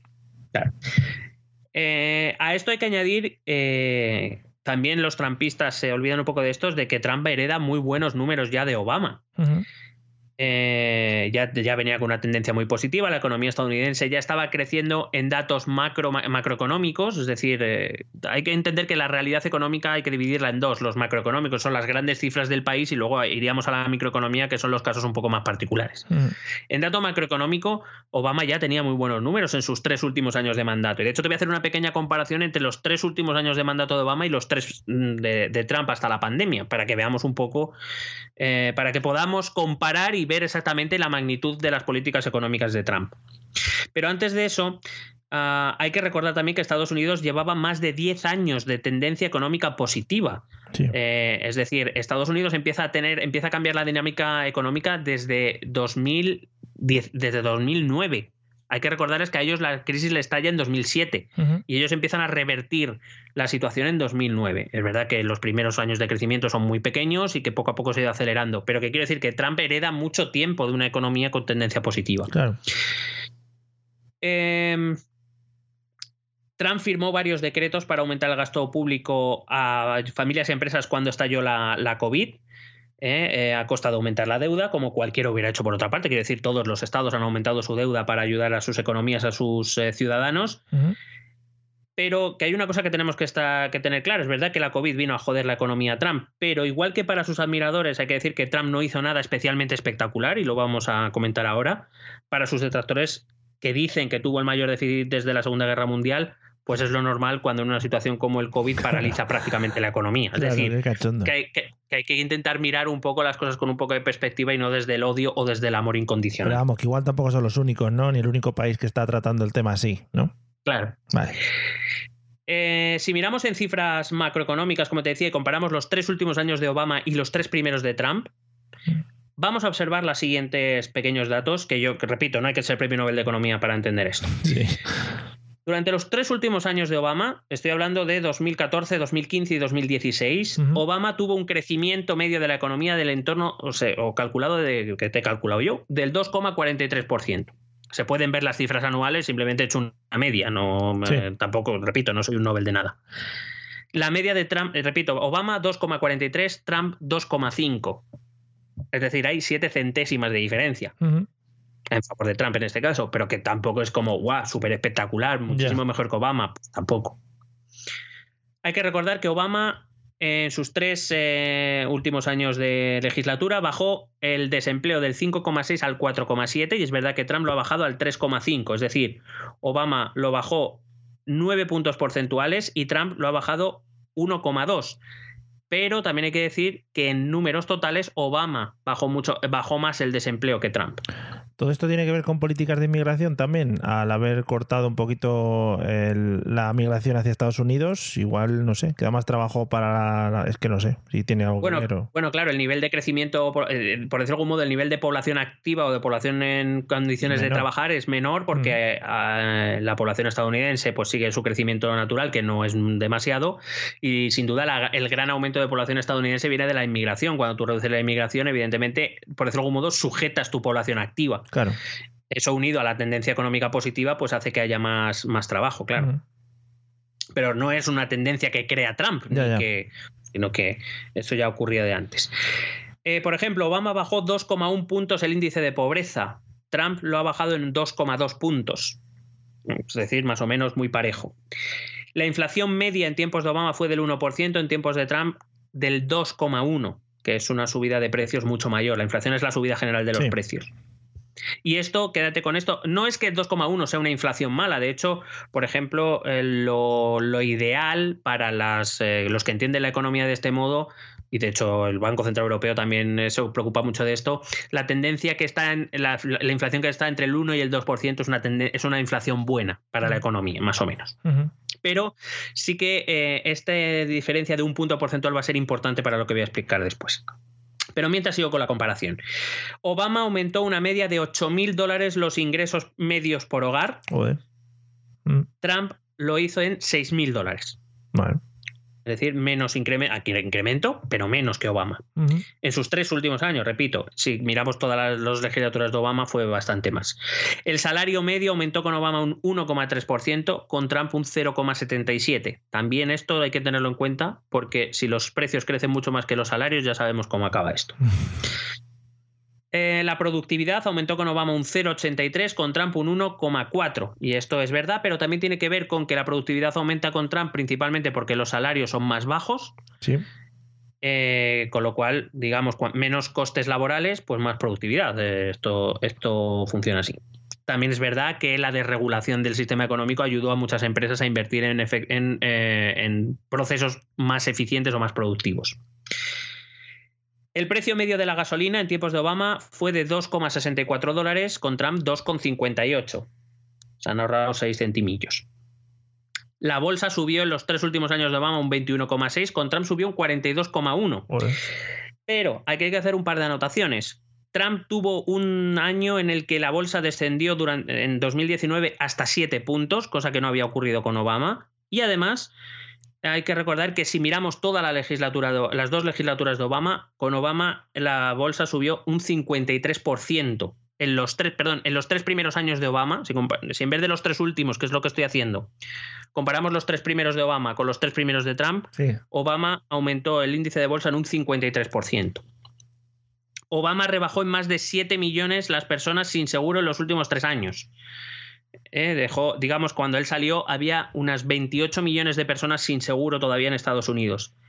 Trump en 2019, eh, no entro ya en el COVID, eh, Trump en 2019 ya había aumentado esa cifra en 4,5 millones más. Es decir, estábamos hablando de casi 33 millones de personas en Estados Unidos sin seguro, a los que luego durante el COVID hay que añadir casi 3 millones y medio más. Pero repito, pandemia yo entiendo que es un condicionante que, no podemos tener en cuenta a la hora de comparar. Trump, por ejemplo, heredó de Obama un déficit comercial del 2,7%, es decir, que importaba más de lo que exportaba, un 2,7%, y se fue abandonando el cargo con un 2,9% de déficit comercial, con más déficit comercial que Obama, no mucho más, pero algo más. Obama acumuló un déficit presupuestario de 1,5 billones de dólares, con B, una media del 2,8% del PIB, dejando la deuda pública en un 76,4% del PIB. Donald Trump acumuló casi 2,5 billones de dólares, casi un billón más de dólares de deuda pública. Estamos hablando de una media del 4% respecto al 2,8% de Obama y un porcentaje de deuda pública respecto al PIB del 78,9%. Es decir, estamos hablando de eh, dos puntos y medio más que Obama. La pandemia ha afectado mucho a la economía estadounidense, Hombre. como en muchísimos países. Sí, sí. vale. el que tú quieras. El girito, sí, vale. Pero bueno, es evidente que es una situación que ni es prevista ni es previsible. es excepcional, claro. Y una mala gestión de la misma por los dirigentes políticos, en este caso por la administración Trump, pero también ha habido una mala gestión económica por parte de muchos dirigentes y me vuelvo a picar la garganta. Sí, sí, sí, sí. Por ejemplo, es verdad que el desempleo pasó de ese 3,5 histórico, eh, que era el nivel inferior de empleo en Estados Unidos de los últimos 50 años, a casi el 8% en septiembre, desde, desde febrero a septiembre. Eh, casi 7 millones de desempleados y actualmente, cuando él se marcha en enero, eh, había bajado al, 6,7%, aunque eh, seguíamos hablando de unos 6 millones de parados en Estados Unidos, que son los mismos que tenemos aquí prácticamente, con una quinta parte de su población. Pero aquí también es más tradicional eso, ¿sabes? Aquí es, como marca España, ¿no? Bueno, sí, tiene una, tiene una explicación, es que nosotros tenemos un desempleo estructural de la leche, que significa básicamente que las empresas quieren cosas que la población no tiene. Claro. En cualquier caso, la tan celebrada bajada de impuestos, y eso es lo que te decía antes, acabó aumentando las desigualdades en Estados Unidos. Y lo voy a explicar para que se entienda, lo voy a intentar explicar para que se entienda. Eh, cuando tú bajas impuestos, evidentemente, esa combinación de la que te he dicho antes, más gasto público, menos impuestos, empuja la economía por todo lo que te he explicado antes. Pero vamos a pensar un poco más allá. Cuando se bajan los impuestos, aunque sea de forma general, ¿eh? que se bajen los impuestos a todos los tramos de población y de empresas, en realidad, los más beneficiados, sobre todo si se hacen en una, en una proporción parecida, siempre son las rentas altas y las grandes empresas. Y te voy a explicar por qué. Eh, un punto porcentual, un, punto, o sea, un 1% de rebaja de impuestos a una renta alta es mucho dinero. Claro. ¿Vale? Eh, es mucho más dinero que un punto porcentual o con un 1% de una renta baja. Sí. Evidentemente, yo creo que esto hasta aquí todos llegamos. Lógica, sí. ¿Qué ocurre? Que el impulso, la potenciación económica que estos movimientos que Trump hace tiene otros efectos, como por ejemplo la inflación, es decir, el aumento de precios. Cuanta más actividad económica hay, más suben los precios. Mm. Yo hablo de los precios en general. Habrá productos que bajen y productos que suban y bueno, vamos a hablar. El nivel general es que los precios suben. Sí. ¿Qué ocurre? Que el, ese punto porcentual que deja de pagar una renta baja no compensa la subida de precios. Con lo cual, eh, esas rentas bajas aunque tengan más dinero disponible, pueden comprar menos cosas. Claro. Así que en realidad tú tienes más dinero, pero eres más pobre. Oh, muy bien. Estás en las mismas un poco también, ¿no? O peor ¿Qué ocurre? Claro, o, puedes que incluso estés peor, sobre todo las rentas más bajas estarán peor. Ya. Por poner un ejemplo, una familia que se pueda ahorrar en impuestos porque le bajen un, determinado porcentaje, eh, una renta baja me refiero, que se pueda ahorrar al año 400 euros en impuestos, mm. pero si los precios suben y al final te has tenido que ganar te has tenido que gastar 700 más, estás perdiendo dinero. Ya. Porque eh, a pesar de que tú tengas más billets, en realidad puedes comprar menos cosas. Ya, pues muy bien, te quedan los billetes para tu casa. Si tú coges esa proporción para una renta alta, evidentemente ese 1% es más que la subida de los precios, con lo cual ganan poder adquisitivo. Le pasa lo que al contrario de la renta baja no solo pago menos, tengo más disponible, sino que además la subida de precios no alcanza a mi ahorro de dinero, con lo cual sí que tengo más, no solo tengo más dinero, sino que además tengo más poder adquisitivo, puedo comprar más cosas de las que podía comprar antes. Por eso las bajadas de impuestos, digamos, proporcionales o que se suceden a todos los niveles, siempre benefician a las rentas altas y siempre perjudican a las rentas bajas.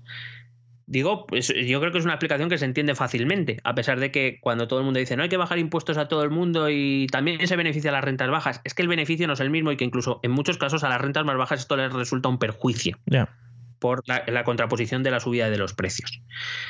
Claro, si a eso añadimos la subida de los precios que no solo provoca eh, el estímulo de la economía, sino los aranceles que Donald Trump puso a todos los productos extranjeros, especialmente a los chinos que él se encargó de decir una y otra vez que era China quien estaba pagando esos aranceles, cuando todos sabemos que la economía de mercado de la que Estados Unidos es la líder, en la economía de mercado los aranceles y cualquier tipo de impuesto que tú pongas a cualquier actividad económica la acaba pagando el consumidor.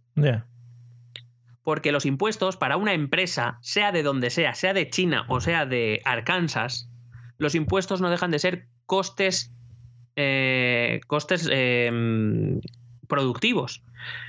Y, una empresa eh, contabiliza sus costes y luego pone un precio superior a los costes para poder recuperar lo que invierte y ganar dinero, que es para lo que se pone una empresa normalmente. Con lo cual, eso, ese impuesto, ese arancel, lo acaba pagando el consumidor estadounidense, no lo, no lo paga China, lo paga el consumidor estadounidense a pesar de que Trump diga lo contrario. Con lo cual, a las rentas bajas, es verdad que han dejado de pagar una pequeña cantidad de dinero en impuestos, pero le han subido los precios por la estimulación artificial que ha hecho el Estado a base de deuda pública y por los, entre otras cosas por los aranceles a los productos extranjeros que compran esa población. Porque además los productos chinos, y bien lo conocemos en España, suelen ser de baja calidad, pero a precios muy asequibles. Es, justamente el tipo de producto que compran las rentas bajas. Con lo cual está subiendo los precios a lo que compran las rentas bajas. Yo no sé si me he conseguido explicar. Te has explicado perfectamente. Has dado una clase ahora mismo de economía a niveles macros y micros que me, yo me he quedado picueter. Fantástico, me encanta. Es el objetivo, ¿no?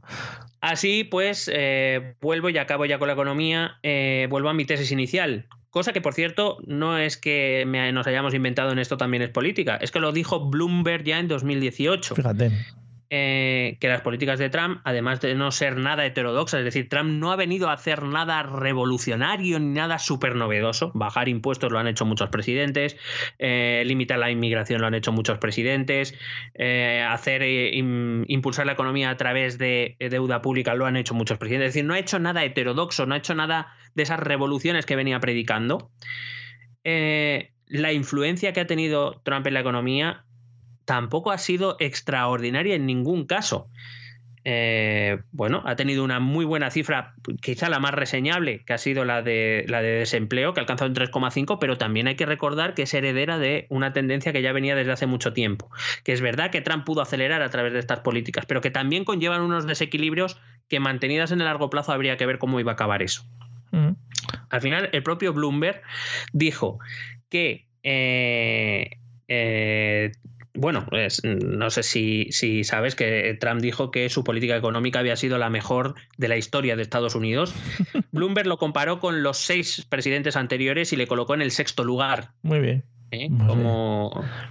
Eh, además, teniendo en cuenta solo los años pre-COVID, ¿eh? repito, sin tener en cuenta los años, el año de la pandemia. Pero también volvemos un poco a lo del principio. pasan unas cosas, él dice otras y hay mucha gente que le, le crea pie juntillas y ya está para adelante con ello. Sí, pero que, es muy fácil. Quiero decir que, yo no soy ningún genio, que aquí no somos ningún genio ni ninguna lumbrera, y yo creo que más o menos todos entendemos cómo funcionan estas cosas. Sí, sí. Solo hay que pensar un poco. Y ya acabo, pues hablándote muy rápidamente de los dos, bueno, de una de las cosas que sí que ha convertido a Donald Trump en un presidente único en Estados Unidos, y es que ha sido el único presidente en su historia que ha recibido dos impeachments. Oh, toma ya. Hmm. El primero, acuérdate, iniciado en diciembre de 2019, tras conocerse los intentos de influir en el primer ministro ucraniano, en Zelensky, para que le ayudara a, bueno, vamos a decir, enmierdar un poco a Hunter Biden, el hijo del que ya era favorito en las primarias eh, demócratas para convertirse en su rival por el Partido Demócrata y hoy presidente Joe Biden.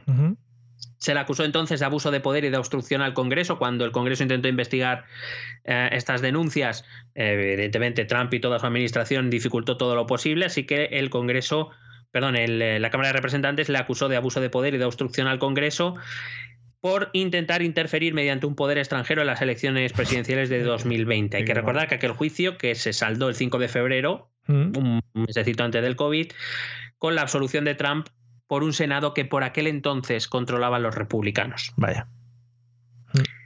El segundo impeachment, del que hablaremos, espero, en nuestro próximo episodio, cuando hablemos de los últimos días de Trump y de los primeros días de Biden. Sí, melocotonazo. El segundo melocotonazo, efectivamente, presentado el pasado 13 de enero de 2021, en el que se acusa a Trump de incitamiento a la, eh, a la, insurrección. Eh, fue, ocurrió una semana después de los del famoso asalto al Capitolio.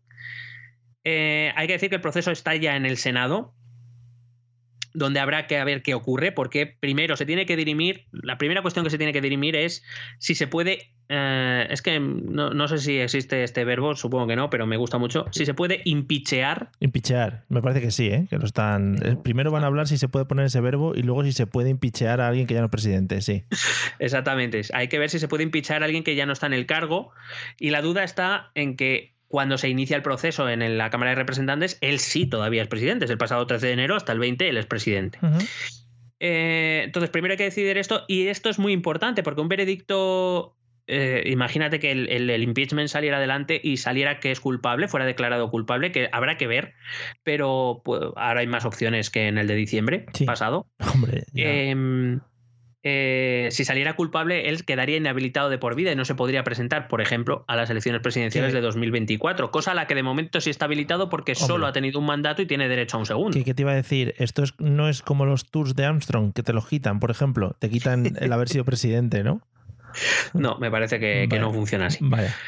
En cualquier caso, habrá que ver, porque muchos republicanos están rezando para que, para que puedan acordar que no, es, que no sea impicheable. Claro. Porque eso les evitaría tener que posicionarse respecto a unos actos que fueron bastante, bastante vergonzosos y que ponen en una posición muy complicada a muchos republicanos.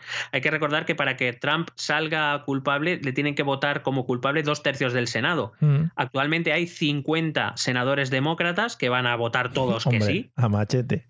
Y hay que ver de los otros 50 republicanos si al menos 16 uh. eh, o 17 votan a favor. Y el problema es que eh, votar a favor es un marrón respecto a sus bases, pero votar en contra es, un marrón respecto a otras bases. O sea que los republicanos están deseando que no se pueda llevar el juicio a cabo porque si no van a tener un marroncete bastante, bastante gordo. Mm. Y nada, esto todo el repaso que hemos hecho por la, por la presidencia Trump. Qué estupendo, ¿no? Ha sido, pues eso, si, si de aquí no nos llama el propio Donald Trump y nos invita a la Trump Tower, ¿no? En Las Vegas. O, hombre, que nos lleve a Mar-a-Lago, ¿no?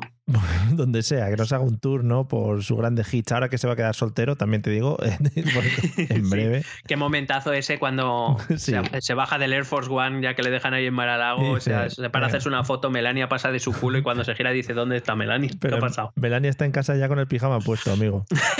Melania está y además... Cuidado, tranquilo que además no solo que, está en pijama, es que está en una casa aparte. En otra, en otra casa, claro, en otra casa con su, siguiente marido ya, esposo. en fin, oye, pues maravilloso porque además, pues eso nos ha servido para recordar un poquito cosas que hemos hablado un montón de veces en este, en este podcast, que nos ha dado grandes historias y ya veremos si nos sigue dando dentro de unos cuantos años y se puede volver a presentar. Hablaremos del impeachment y hablaremos de los primeros días de, del nuevo presidente de los Estados Unidos. O sea que todo fenómeno y estupendérrimo. Bien. Pues me alegro mucho que te haya gustado, estoy muy contento. Estoy muy contento de haberte hecho un poquito feliz. ¿Estás muy feliz hoy es lunes? ¿Es un lunes feliz ahora? Bueno, yo es que de toda la vida, ¿Mm? cuidado este comentario que te voy a hacer. ¿Sí? De toda la vida, yo he preferido los lunes a los martes. Titular. ¿Titular? ¿Titulares? Eh, noticia de alcance. Periodismo. Periodismo, titulares. Bien. Vamos a escuchar los métodos de contacto, amigos. Se me hacen más, se me hace más duro los martes, tengo que, tengo que reconocerlo. Mm, bueno, con este, bueno, con esta frase rotunda, eh, vamos a escuchar los métodos de contacto. Mm, no os quedéis tan muy picuetos. Escucha nuestros métodos de contacto. Puedes escribirnos un correo electrónico a la dirección esto también es Si lo prefieres, puedes buscarnos por Facebook o Twitter a través del nombre ETE Política nos encontrarás en YouTube, donde colgamos las grabaciones de todos los episodios. Y si necesitas un contacto más cercano, únete a nuestro canal de Telegram. Busca el enlace en nuestras redes sociales. Toda esta información y mucha más la puedes completar a través de nuestra página web www.estotambiénespolitica.com. Porque tú también formas parte de Esto también es política. Bueno, pues escuchados están estos maravillosos métodos de contacto. Oye, te iba, te iba a preguntar, eh, ¿estás siguiendo la nueva serie esta... ¿Cómo se llama? La nueva temporada, esta cansa con una nueva temporada. La de los papeles de Bárcenas. ¿Qué te está pareciendo esta nueva season? Pues la, verdad es que eh, el, protagonista. ¿Mm? La, han puesto en el guion un giro bastante radical, ¿no? Una, está un poco. Antes era, un personaje como un poco callado, sí, Está un poco, dirías, afán de protagonismo. ¿Quieres? Sí, sí, sí, sí, se está viniendo un poquito arriba y la verdad es que esta temporada promete, promete mucho, ¿eh? Porque... ¿Crees que al final de esta temporada podremos saber por fin quién es eh, M. Rajoy? No sé si se develará. Yo tengo ahí. Eh, es que es muy complicado, macho. Es que. es que, hay está, también, está, está, tan enterradas las pistas, tío. O sea, quiero decir, es que una de dos, o, la sacan así porque sí, entonces se pierde la magia de la serie, o va a ser muy difícil desenterrar ese misterio. Tendrían que dar un girito bastante grande con M. Rajoy. Ya veremos también qué, eh, qué crossovers hacen, ¿no? Si aparece algún protagonista nuevo, yo qué sé, cositas que pueden pasar. Por cierto, hablando, hablando de todo un poco, y supongo que, claro, aprovecharemos para hablar de Bárcenas o de Villarejo. Villarejo en el hospital, ¿eh? ¿Sí o qué? Uh, sí, sí, sí, sí. Cuidado, ¿eh? Cuidado, Villarejo, con, con, su boina calada al estilo del Che, ¿no? Que también para, parafraseando un poquito a Sabina. Y su, y su carpeta que se pone en la boca. Hombre. Para que, no se les reconozca. Ese es, es que ya iba anticipando el tema de la pandemia y él iba echando su virus en la carpeta para que no echarlo a nadie. En fin. Bueno, amigos, pues nada, gracias por estar con nosotros. Eh, esperamos que os haya gustado este repaso que hemos hecho a Donald. Eh, no sé si darle ya el hasta luego, el adiós, esperamos más cosas de él, no sé. Yo no lo enterraría, por si acaso. Vale. Yo lo dejaré ahí Iba a decir en bypass, no, en impasse. Le dejaremos en, bypass. bypass es otro tema. Le pondremos un bypass y nada, nosotros seguiremos, ya sabéis amigos, en el Patreon semanalmente estamos dando gloria y con estos episodios espectaculares, pues como siempre, con esta constancia y cuando nos sale un poco del fringal. Así que nada, nos vemos dentro de poco, disfrutad, cuidados todos. Sí, todos, aunque hay algunos que, bueno, bueno, en fin, cuidados todos. Todos, todos. Hasta, hasta, hasta los que no nos quieren. Hasta los que no se lo merezcan. Que existir, vale, que existir. Es verdad, nuestra, nuestros némesis. Amigos, nos vemos pronto. Venga, a disfrutar. Hala, hasta luego. Pesete.